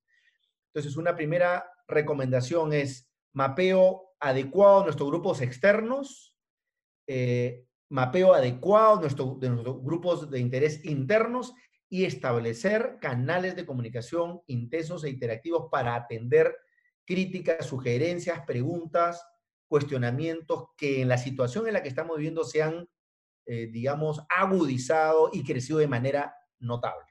¿Ok? Pasamos a la siguiente eh, lámina. La siguiente pregunta es, ¿a quiénes nos exponemos en medio de una crisis? ¿Ok? Y aquí está básicamente el tema de la opinión pública, ¿no? Eh, eh, que, ciertamente es eh, a, lo que más se teme, evidentemente por el, por el juicio que se hace a, las decisiones que puede tomar una compañía.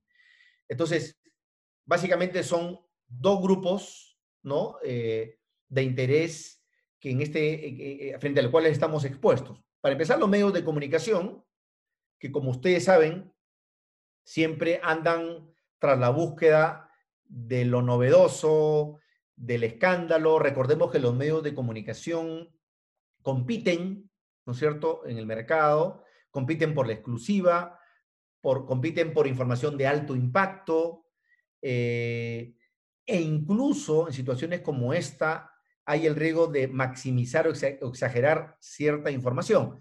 Les pongo el caso de otro cliente, o de otros dos clientes, diríamos, que tuvimos que afrontar. Fueron los primeros días o semanas de esta crisis, que fue la labor de Sunafil. Recordarán ustedes que Sunafil entraba, hacía una suerte de operativo con policías, militares, parecía que estaban entrando a, qué sé yo, a, cortar operaciones de minería ilegal, o sea, a ese nivel, recordarán, eso fue eh, expuesto en los medios de comunicación masiva, y resulta que simplemente eran operativos para eh, supuestamente identificar irregularidades que la empresa estaba cometiendo con el tema laboral, con el tema de los trabajadores, pero al final terminaban en un acta donde solamente se, eh, digamos, se ponían sugerencias de cambio de turno, de separación de trabajadores, pero no era que la empresa estaba cometiendo, digamos, una, una irregularidad o una ilegalidad. Pero claro, como ustedes saben, y lo van a entender perfectamente, en esta situación de extrema emergencia, muchas entidades del Estado legitiman su accionar, ¿no es cierto?, mostrándose eh, duras o mostrándose eh, crudas o mostrándose, eh, digamos, inflexibles en el cumplimiento de la ley. Pero al final lo que sucede es que este, en realidad lo que están buscando es que el medio de comunicación que los acompaña y que legitima esta acción se muestre pues también tan duro como ellos. Entonces, resultaba que en estos operativos no era que la empresa estaba ante un incumplimiento, simplemente buscaba legitimar entidad del Estado su accionar ante la opinión pública y en, ese, en esa situación, pues, la empresa era una suerte de conejillo de indias. Entonces, regresamos a la, un ratito a la, a la, a la lámina anterior. Entonces, ¿qué es lo que sucede? Que tenemos que eh, entidades del Estado, como en este caso la SUNAFIL, que tiene que de alguna manera legitimar su acción con un medio de comunicación que necesita un poco de escándalo, entonces se suman los dos elementos de riesgo y aparece la reputación de la compañía a la mitad afectada. Entonces, eh, ese es un poco lo, que hemos estado viviendo. Entonces, eh, si el medio no tiene una respuesta rápida, oportuna ante esta sobreactuación, vamos a decirle, tanto del medio como de una entidad del Estado que es fiscalizadora, mm, pues nuestra reputación termina peor de lo, de lo, de, lo que pensábamos, ¿no? Eh, y por otro lado, lo que habíamos hablado de las redes sociales, ¿no? O sea, las redes sociales eh, ante las que estamos expuestos son, como ustedes saben, de carácter masivo, buscan la viralidad para extender al máximo cualquier situación, eh, permiten una interacción en tiempo real, ¿no? Eh, paradójicamente, si son bien usadas, son una oportunidad para la relación, pero si se usan de modo incorrecto, son filtros, eh, sin filtro de veracidad, pues nos apabullan. Entonces, aquí también la organización tiene que estar preparada para atender esa crisis eh, de manera oportuna, con mensajes claros, contundentes, ¿no es cierto?, que de alguna manera corten cualquier riesgo de viralización y, que, por supuesto, generen un daño innecesario a la reputación de la compañía. Ahora sí pasamos a la siguiente. Entonces, frente a este panorama específico de la, de la actual eh, circunstancia del, COVID-19 y, y, de las experiencias que hemos tenido, creo que las organizaciones tienen dos posibilidades de actuar, un poco eh, eh, tratando de ordenar lo que les hemos dicho. Se puede actuar de manera proactiva, que nos parece lo más recomendable, ¿no es cierto? Porque actuar de manera proactiva significa que la organización toma la decisión voluntaria de posicionar mensajes institucionales. O sea, sabemos que estamos en una situación de crisis, sabemos que podemos tener gente contagiada, que vamos a tener que tomar decisiones complicadas del, del ámbito laboral o lo que fuera, o económico. Entonces, la, alternativa de ser proactivos siempre es mejor que la, ahora vamos a explicar por qué, que el escenario de reactividad, ¿no es cierto? Uno tome control de la comunicación y coloca los mensajes. Frente a la otra opción, que es esperar a que nos, lleven las, nos lleguen las piedras, como se dice, ahí el efecto neto habitualmente es negativo. ¿Por qué? Porque lo que la opinión pública percibe es que más bien nos estamos defendiendo, nos estamos justificando. ¿Ok?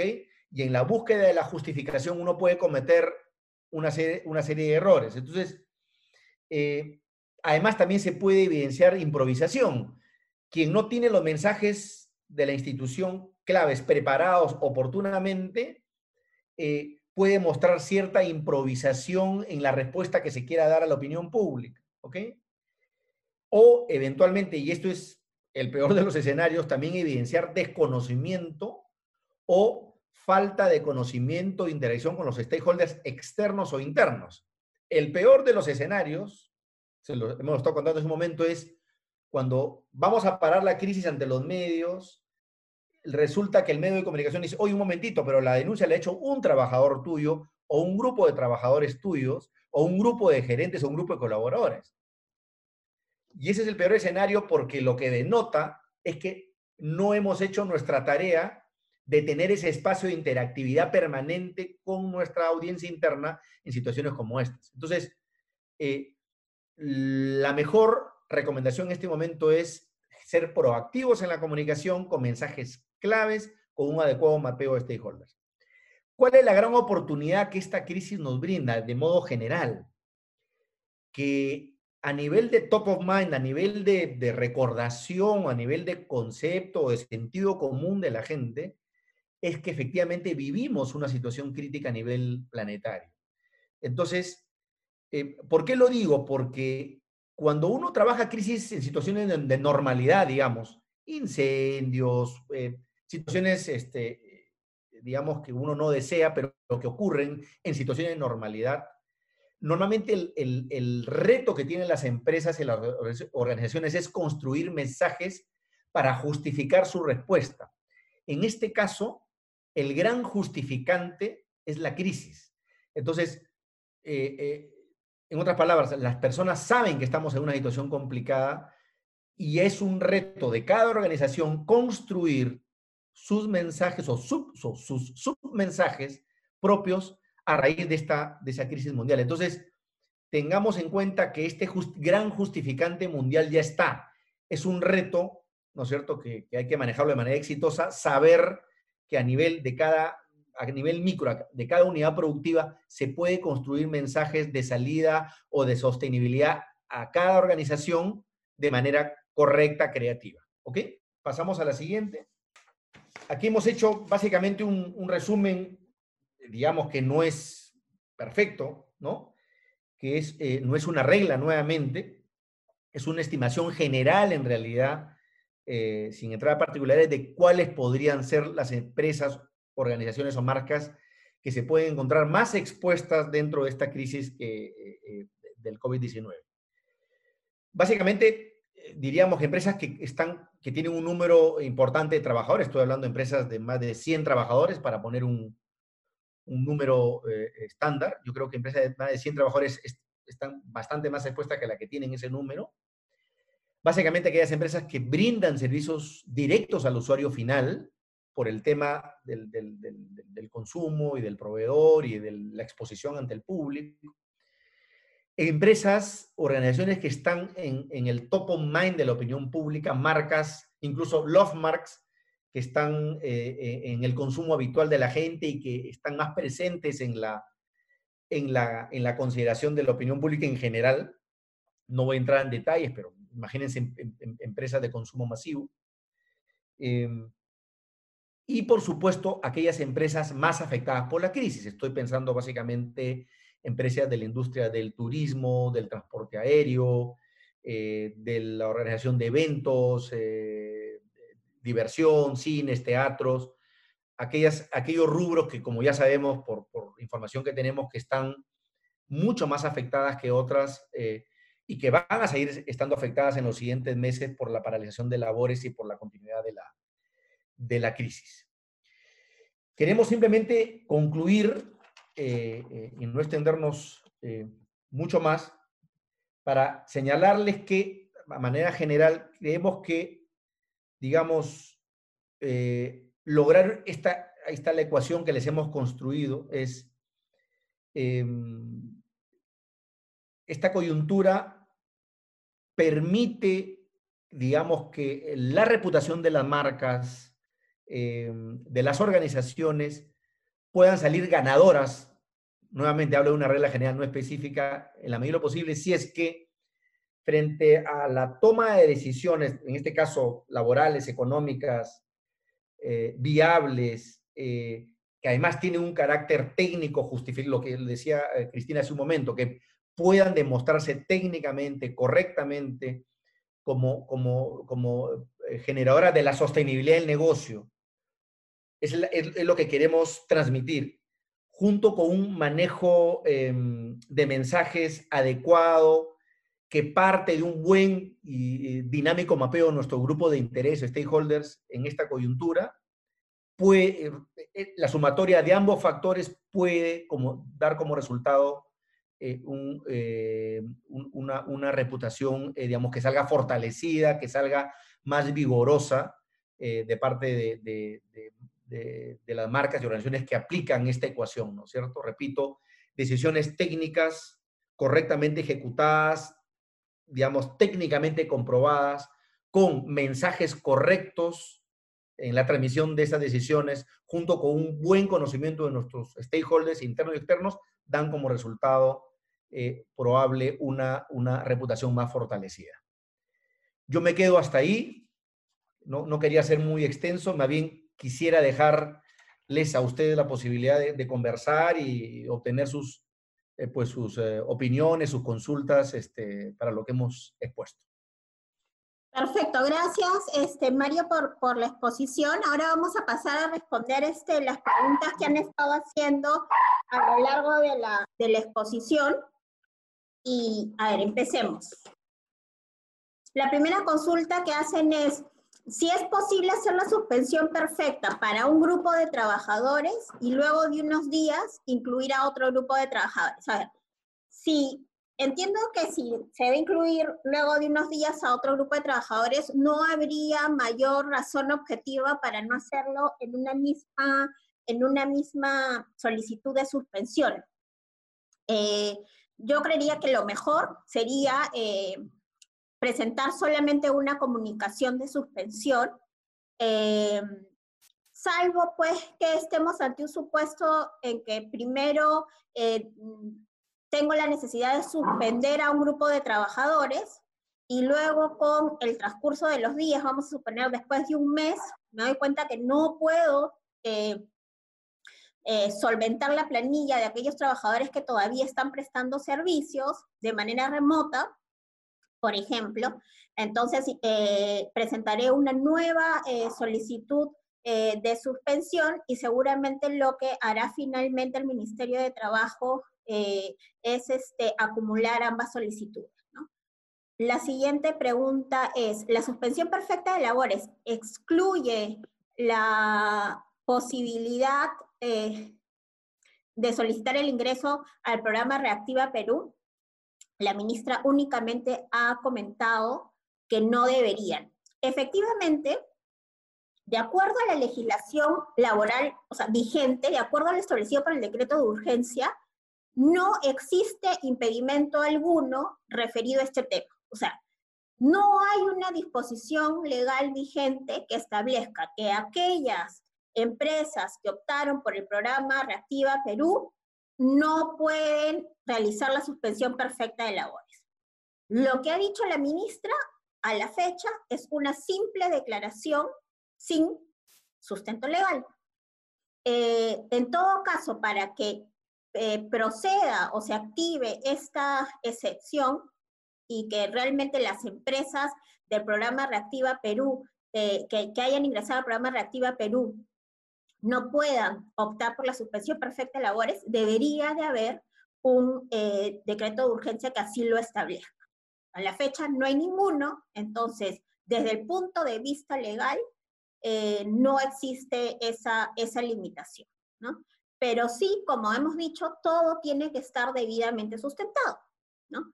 Eh, y si estamos apelando a que no se trata de una empresa de que no puede hacer trabajo remoto ni eh, otorgar licencia con goce de amera a los trabajadores, porque está en una situación de crisis financiera y que, y que ha optado por el programa Reactiva Perú, deberá acreditar pues que ni siquiera ese programa le ha servido para superar la crisis.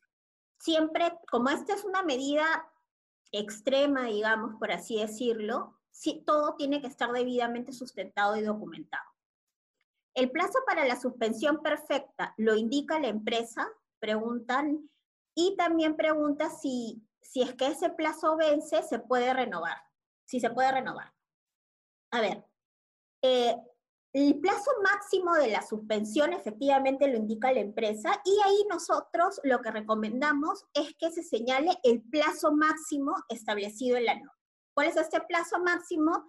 Si se apela al decreto de urgencia 038-2020, el plazo máximo es de hasta 30 días luego de concluida la emergencia sanitaria.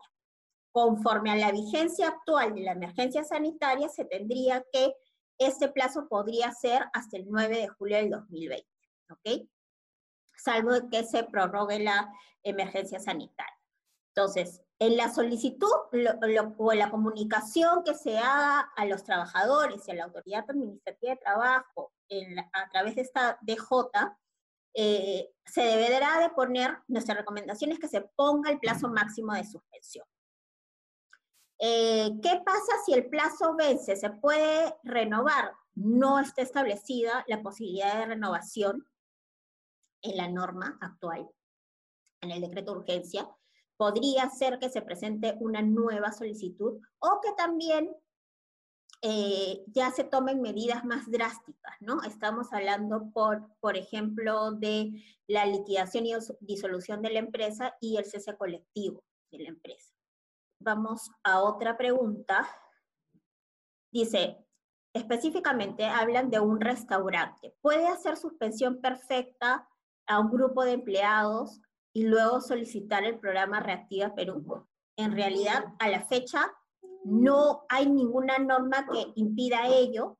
Eh, más allá de las declaraciones de la ministra, no hay ninguna norma que, establezca que eso está eh, impedido y que hay que tener en cuenta que las declaraciones de la ministra, una vez más, debo decir que son declaraciones, no son normas. O sea, en el Perú, como en otro país, no se regula este, las, eh, los temas laborales, ningún otro tema mediante declaraciones ni comunicados, sino mediante normas legales.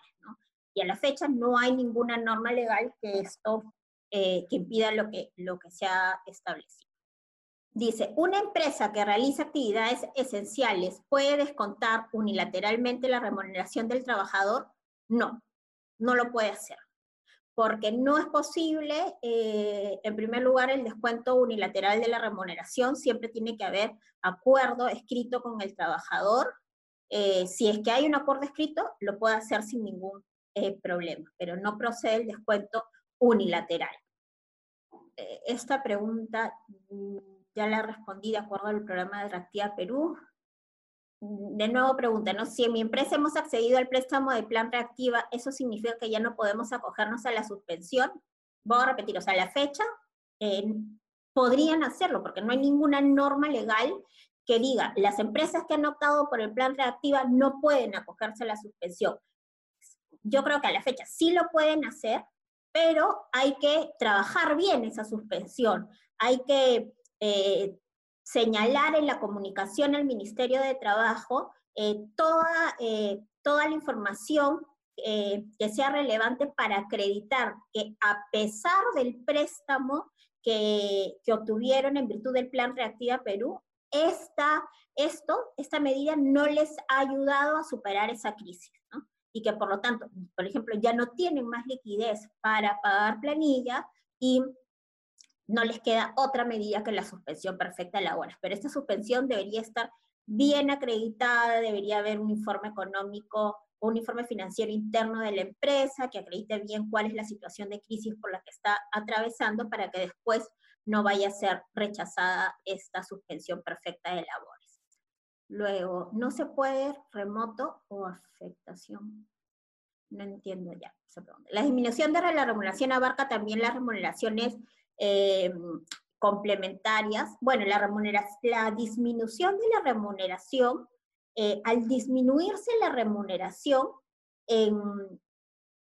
paralelamente eso implica que se van a disminuir todos los beneficios cuyo base de cálculo sea la remuneración, ¿cierto? Eh, si un trabajador ganaba 2.000 y ahora va a pasar a ganar 1.000, entonces, en la gratificación de julio del 2020 ya no va a recibir 2.000, sino va, a recibir 1.000. Y así todos los beneficios que se calculen sobre la base de la remuneración van a tener en cuenta esta remuneración reducida. Entonces, hay una, eh, cuando rebajo la remuneración por acuerdo con el trabajador, evidentemente eso tiene un impacto directo en todos los beneficios que se calculan sobre la base de la remuneración.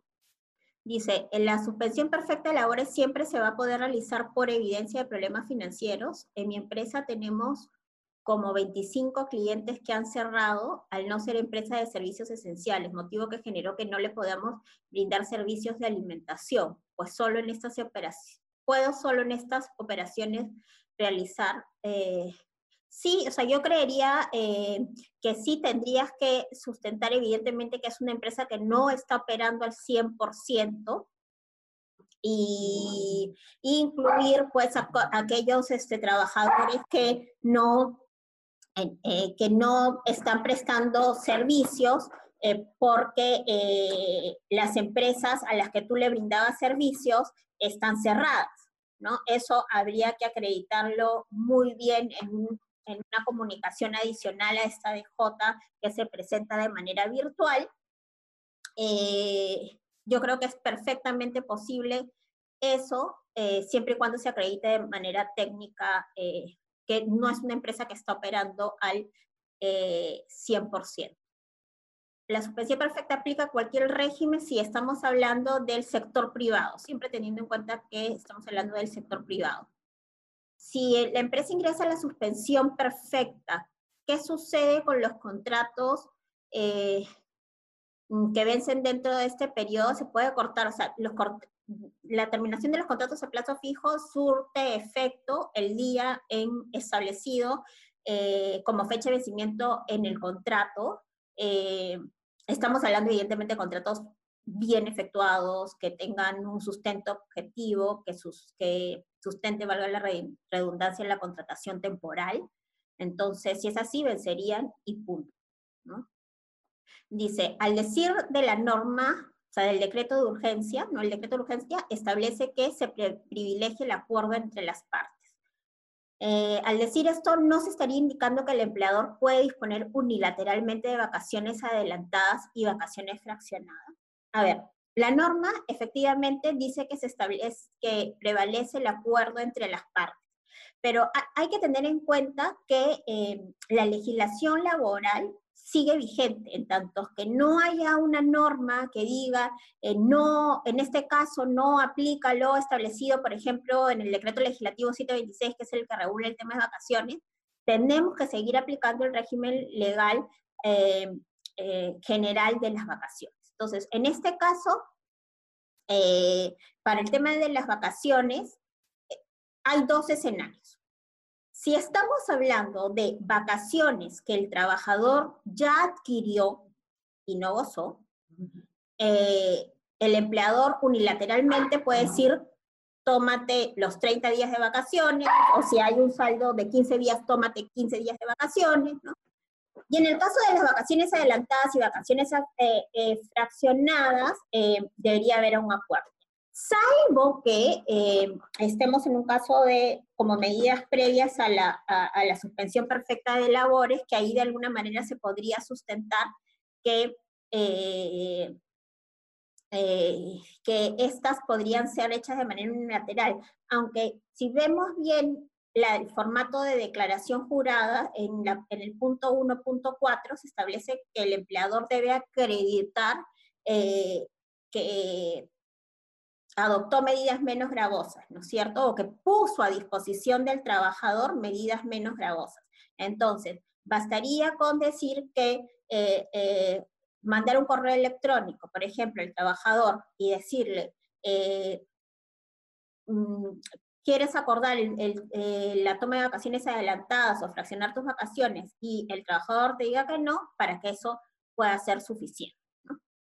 ¿hasta qué porcentaje se puede considerar la reducción del sueldo de los trabajadores? Miren, ahí es muy importante, el único límite que tenemos es la remuneración mínima vital para aquellos trabajadores que elaboran cuatro o más horas diarias para la empresa. Esos trabajadores no pueden recibir menos de una remuneración mínima vital como remuneración mensual. Entonces, este sería nuestro límite. Eh, a partir de ello, cualquier reducción sería válida. Querías, eh, me preguntan si es posible enviar de vacaciones a los trabajadores del grupo de riesgo. Sí es posible. Sí es posible. Eh, ya con este decreto de urgencia, digamos, se acabó la discusión de si durante la cuarentena, durante esta licencia con goce de haber, era posible o no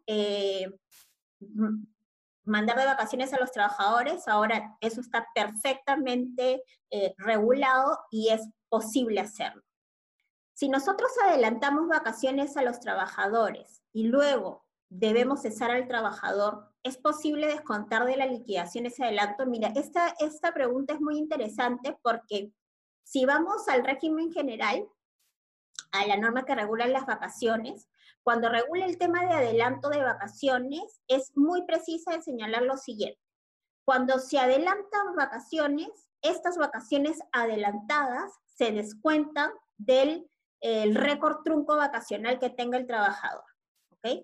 Si no alcanza este récord trunco para compensar las vacaciones adelantadas, se ha establecido de manera expresa que no existe la obligación del trabajador de compensar, digamos, de, de cualquier manera las vacaciones dadas en exceso. Eso lo dice de manera expresa la norma que regula las vacaciones. Igual hay que tener en cuenta que para todo descuento de la liquidación de beneficios sociales tendríamos que em, tener autorización expresa del trabajador. Pero para compensar las vacaciones adelantadas con las vacaciones truncas, para eso no eh, no se requiere acuerdo escrito, bastará con señalarlo de esa manera en la liquidación de beneficios sociales. Eh, la suspensión perfecta de labores regulada por el decreto de urgencia se rige por los mismos criterios para su adopción establecido por la Dirección General de Trabajo a través de sus resoluciones.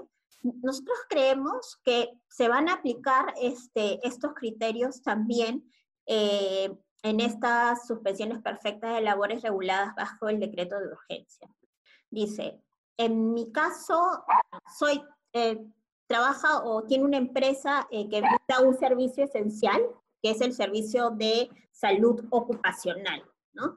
Eh, pero debido a las restricciones del gobierno, las atenciones ambulatorias se han visto afectadas.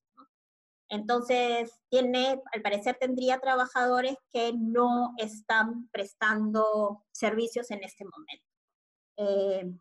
¿Puedo proceder después de agotadas las vacaciones a la suspensión perfecta? Yo creería que sí, porque es una empresa que no está operando al 100%. Eh, tendrías que acreditar eh, cuál es la situación de la empresa, en este caso en particular, eh, de manera técnica, objetiva, y yo creo que no, no habría ningún problema las empresas que presentaron antes la suspensión perfecta solo tienen que adecuarse o tienen que desistirse. No, no tienen que desistirse. ¿Por qué? Porque la suspensión perfecta de labores eh, eh, antes de este decreto de urgencia era también legalmente válida al amparo de la Ley de Productividad y Competitividad Laboral que habla de la suspensión perfecta de labores por caso fortuito y de fuerza mayor que evidentemente estamos en tu caso fortuito de fuerza mayor. Entonces, no tienen que desistir. ¿Cuál es nuestra recomendación para los, las suspensiones perfectas de labores iniciadas con anterioridad al decreto de urgencia? Nuestra recomendación es que en la medida de lo posible traten de adecuar su suspensión a lo establecido en este, en este decreto de urgencia. Eh, si se dan cuenta, en la declaración jurada, la información que pide, eh, que pide esta declaración jurada es muy similar, por no decir igual, a la información que se, que se pedía en la suspensión perfecta de labores este, establecida al amparo de la Ley de Productividad y Competitividad Laboral. Entonces, probablemente toda la información que, eh, eh, que se solicita a través de la DJ ya haya sido presentada o comunicada a la Autoridad Administrativa de Trabajo. Pero igual, lo que nosotros recomendamos es presentar un escrito complementario, adjuntando la DJ, adjuntando, si no se, estableció un correo electrónico al inicio del procedimiento, señalar un correo electrónico del empleador eh, en el que se podrán realizar de manera válida las notificaciones y con eso ya sería suficiente. No, no, no tienen por qué desistirse. Para las vacaciones, pregunten de nuevo si es que se pueden otorgar de manera unilateral. O sea, el empleador tiene la facultad de decidir eh, a falta de acuerdo la oportunidad del goce de las vacaciones. Entonces, vamos a suponer que estamos ante un trabajador eh, que ya cumplió un año de servicios y que por lo tanto ya puede gocear 30 días de vacaciones. El empleador le podría decir, tómate estos 30 días de vacaciones a partir de mañana no habría ningún problema. Eso es una disposición unilateral del empleador que la ley, eh, la ley lo faculta a ellos, ¿no? Primero, de repente, sería conveniente enviarles una comunicación, un correo al trabajador diciéndole quiero acordar contigo que tú tomes vacaciones. Si el, el trabajador te dice no, no quiero acordar, bueno, entonces yo de manera unilateral decido que te tomes vacaciones a partir de mañana en virtud de lo que establece eh, la legislación laboral, ¿no? Eh, las vacaciones tendría que ser de, no fraccionadas, sino de manera continua. En cuanto a la reducción, a ver, voy a ver alguna pregunta que esta ya la respondimos. Me pregunta si el acuerdo de reducción de remuneraciones debe conllevar necesariamente la reducción de la jornada de trabajo. No. Puede haber un acuerdo de reducción sin de remuneración, sin reducción de la jornada o un acuerdo de remuneración de reducción de la remuneración que también implique la reducción de la jornada de trabajo. Ambos son perfectamente válidos. En el caso de la suspensión perfecta de labores, claro, eh, me preguntan que en la práctica se necesita notificar a los trabajadores con la suspensión. Sí, eso, eso es correcto, lo habíamos dicho así también.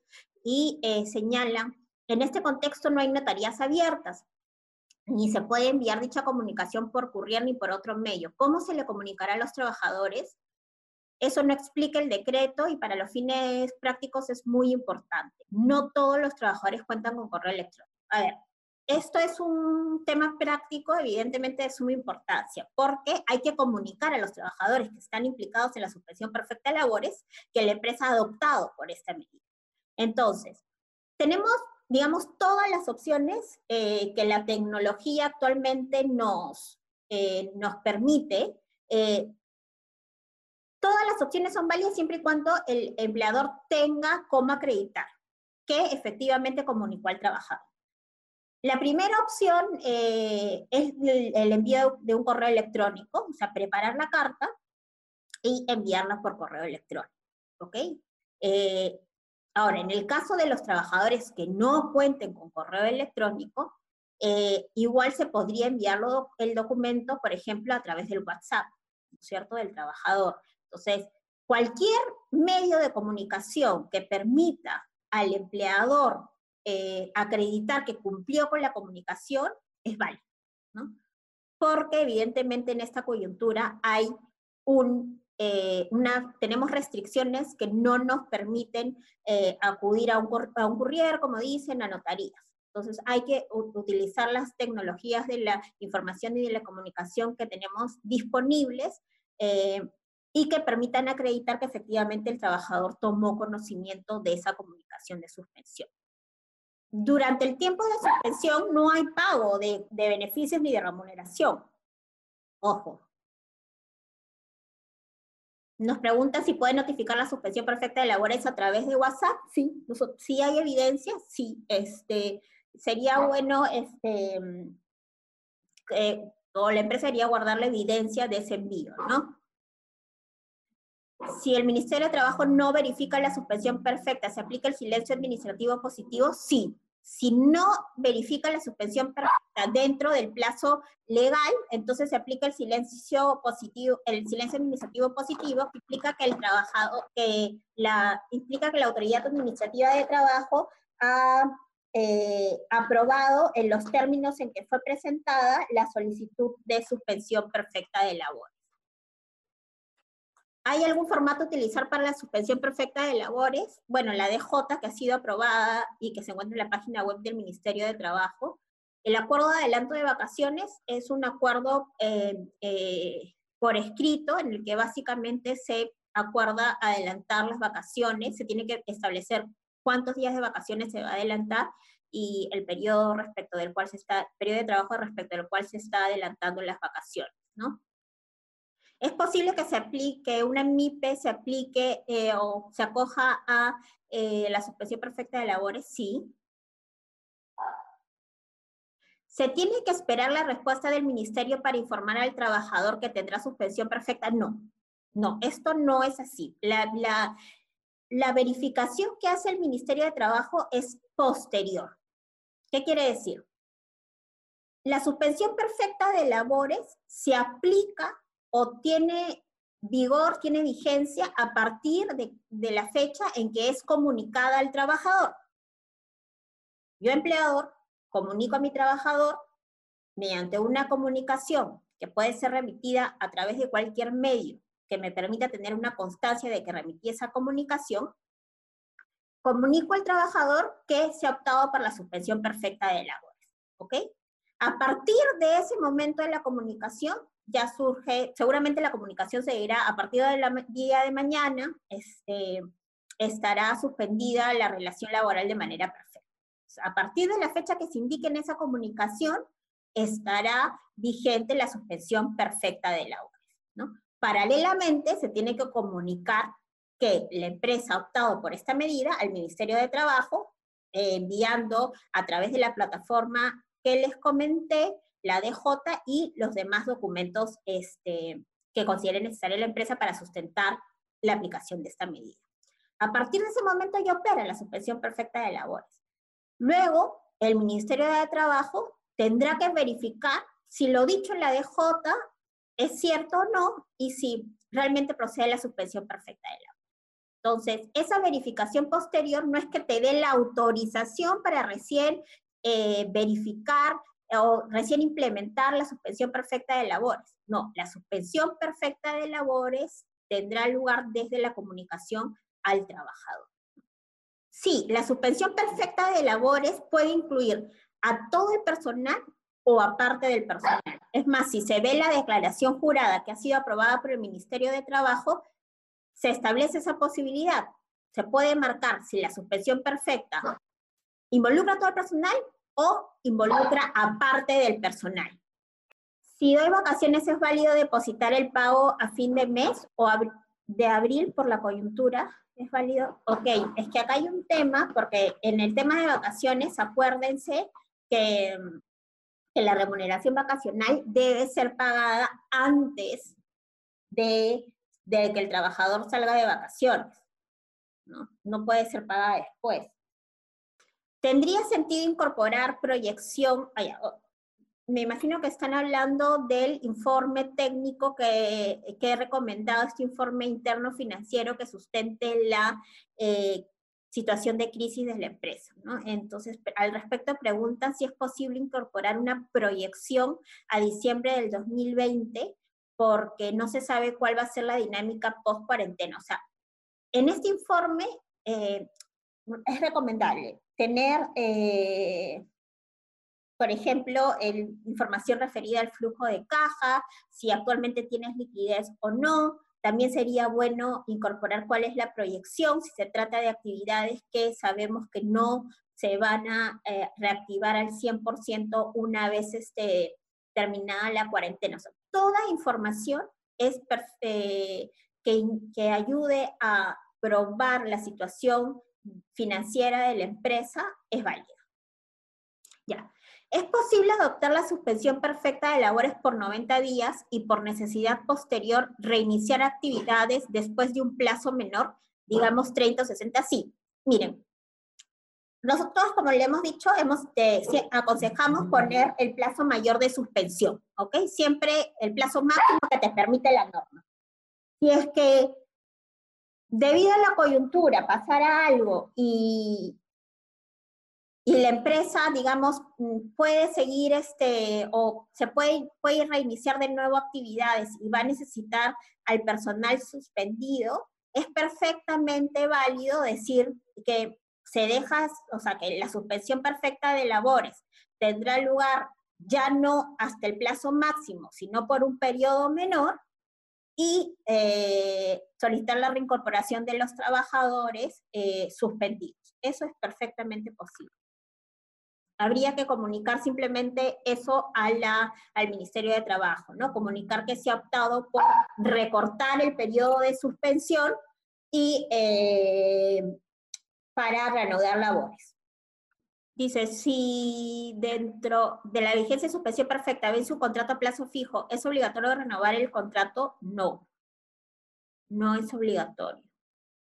La suspensión perfecta de labores, ¿a partir de qué día podemos hacerla? Ya pueden iniciar los trámites. Muchas empresas ya han iniciado los trámites a partir del, eh, del día de ayer.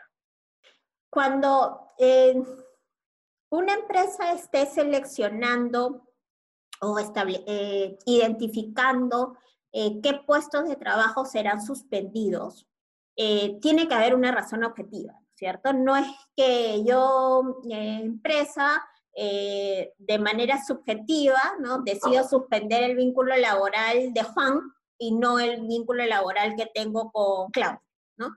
Tiene que haber una razón objetiva. Por ejemplo, que se traten de puestos de trabajo que no pueden realizar eh, trabajo remoto, no, porque necesitan la presencia física del trabajador en su puesto de trabajo y ahorita no se puede realizar debido a la cuarentena, o eh, por la naturaleza de las actividades, no se, no se va a poder, por ejemplo, compensar las horas de trabajo eh, de manera posterior, ¿no? El, el, ejemplo típico de esto, por ejemplo, sería, no sé, la de un mozo en un restaurante. ¿Cómo podría el mozo compensar posteriormente ese, e, e, esa licencia con goce eh, de haber a la que estábamos obligados a, otorgarse unos, hasta hace unos días? Entonces, deberá eh, tenerse una razón objetiva eh, al momento de identificar cuáles puestos de trabajo voy a suspender y cuáles no. Y eh, sobre todo cuando estamos hablando de puestos de trabajo ocupados por personas sindicalizadas, ¿no? Porque recordemos que la, la autoridad inspectiva de trabajo cuando presentemos una suspensión perfecta de labores, va a verificar si hubo una afectación a la libertad sindical también. Entonces, siempre tiene que haber una razón objetiva, sobre todo cuando estamos hablando de, este, de trabajadores sindicalizados. Eh, si una empresa entra a la suspensión perfecta y los colaboradores cuentan eh, con EPS, se podría dar continuidad. Bueno, sabemos que lo que, lo que ha puesto a disposición el gobierno para los temas de salud es la cobertura de e-salud, ¿no? Eh, la cobertura de la EPS tendría que sujetarse al periodo de latencia establecido con la compañía de seguros, ¿no? Pero eso no, no es lo que se ha eh, prorrogado, digamos. Dice, ¿qué sucedería con aquellos trabajadores suspendidos afiliadas a una EPS, ¿tendrían cobertura para entenderse en las clínicas o deberían hacer el trámite de latencia? O sea, van a tener cobertura para eh, atenderse en, en, salud. En la EPS va a aplicar el, periodo de latencia del que hablamos, salvo que el contrato tenga uno mejor, el contrato que se ha suscrito con la EPS, que es, eh, tendrían que haber tenido cinco meses de aportación como mínimo durante los tres últimos años y van a tener eh, dos meses de atención por cada cinco meses de, de aporte, ¿no? Entonces, ese sería el periodo de latencia que aplicaría para, para la CPS. Y en caso se le acabe en la cobertura de la EPS, tendrán la atención de salud hasta por tres meses, de acuerdo a lo que ha establecido el, se ha establecido en el decreto de urgencia, ¿no? Pero habría que hacer respecto a la EPS el trámite de latencia. Esto ya lo respondí. A ver, Vamos más abajo. Eh, buenos días, aquí me pregunta. En caso una empresa haya solicitado el subsidio del 35%, ¿puede acogerse a la suspensión? A la fecha sí, yo creo que no hay ningún problema, no hay ningún dispositivo legal que establezca que no es posible, entonces sí es posible. Este, no hay ningún problema con eso. Habría que acreditar en todo caso que ni con este subsidio la empresa está en la posibilidad de continuar pagando este, planillas, ¿no? Ni otorgar medidas menos gravosas. Pero para eso, o sea, si hay un sustento eh, técnico financiero que acredite eso, no hay ningún problema. A la fecha no hay una, una disposición legal que excluya a las empresas que se hayan acogido al, 30, al subsidio del 35% optar por la suspensión. Eh, la suspensión perfecta tiene un plazo, sí, la del decreto de urgencia es hasta 30 días calendarios después de concluir la, la, emergencia sanitaria, estamos hablando hasta el 9 de julio, salvo que la emergencia sanitaria se prorrogue, entonces la suspensión podría ser por un periodo mayor. A ver, durante el periodo de suspensión perfecta de labores, el trabajador solo podría atenderse en salud eh, o puede acceder a su EPS, eso ya lo hablamos de haber optado por la suspensión perfecta de labores bajo los alcances del texto único ordenado de la LPCL, la comunicación debe efectuarla cuando reinicie actividades o estaría obligada a realizarla a través de la plataforma virtual. Eh, eh, para las suspensiones perfectas que nosotros hemos visto al amparo de la Ley de Productividad y Competitividad Laboral, las hemos comunicado a través de la mesa de partes virtual del Ministerio de Trabajo. O sea, nosotros no hemos esperado a que, o no aconsejamos en ese momento que se espere a que la mesa de parte física del Ministerio de Trabajo atienda, sino que nuestra recomendación fue pues, que se haga la comunicación del Ministerio de Trabajo a través de la mesa de partes virtual que el Ministerio de Trabajo habilitó prácticamente una vez iniciada la cuarentena. Eh, si no se ha hecho, yo recomendaría hacerlo por ambas vías por eh, la mesa de parte virtual eh, y por la plataforma también. Pero es importante que se comunique al Ministerio de Trabajo. No, no, hay que no hay por qué esperar que se habilite la mesa de partes física, porque hay que tener en cuenta que hay una mesa de partes virtual. Y en el caso de la suspensión perfecta de labores al amparo del decreto de urgencia, está esta plataforma, ¿no?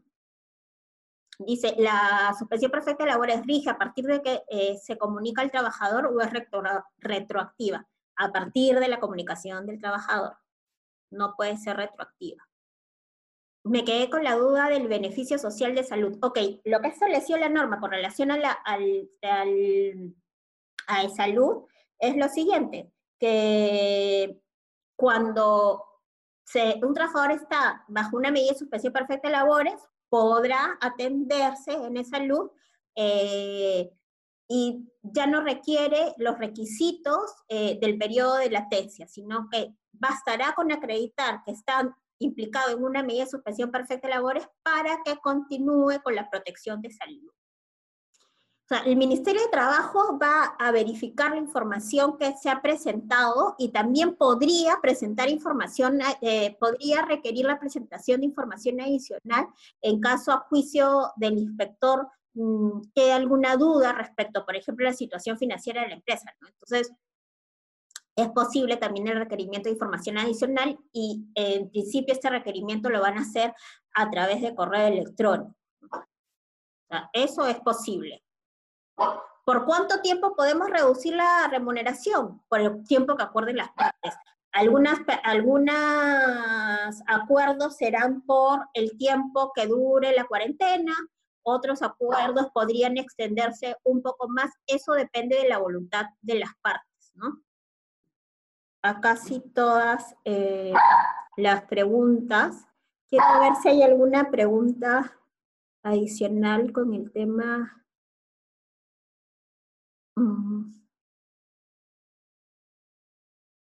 Dice, el personal que se encuentra recibiendo eh, sus remuneraciones bajo el concepto de licencia con goce de haber y tenemos situaciones en las cuales la compensación al momento de reintegración de labores no es viable por las horas de trabajo. Procede a considerar ese tiempo de vacaciones si justamente para eso ya eh, esa situación está contemplada por el decreto de urgencia, entonces eh, si es posible ya este, que se acuerde el otorgamiento de vacaciones o, o, dar vacaciones de manera unilateral, ¿no? En caso de las vacaciones ya adquiridas y gozadas. Ya está. Yo creo que ya hemos este, respondido a las mayorías eh, de las preguntas. Eh, este, les recuerdo que eh, toda la información vinculada al COVID-19 este, está en el portal, en nuestra página web. Hay un espacio destinado específicamente para los temas relacionados al COVID-19, así que pueden entrar a la página web del estudio.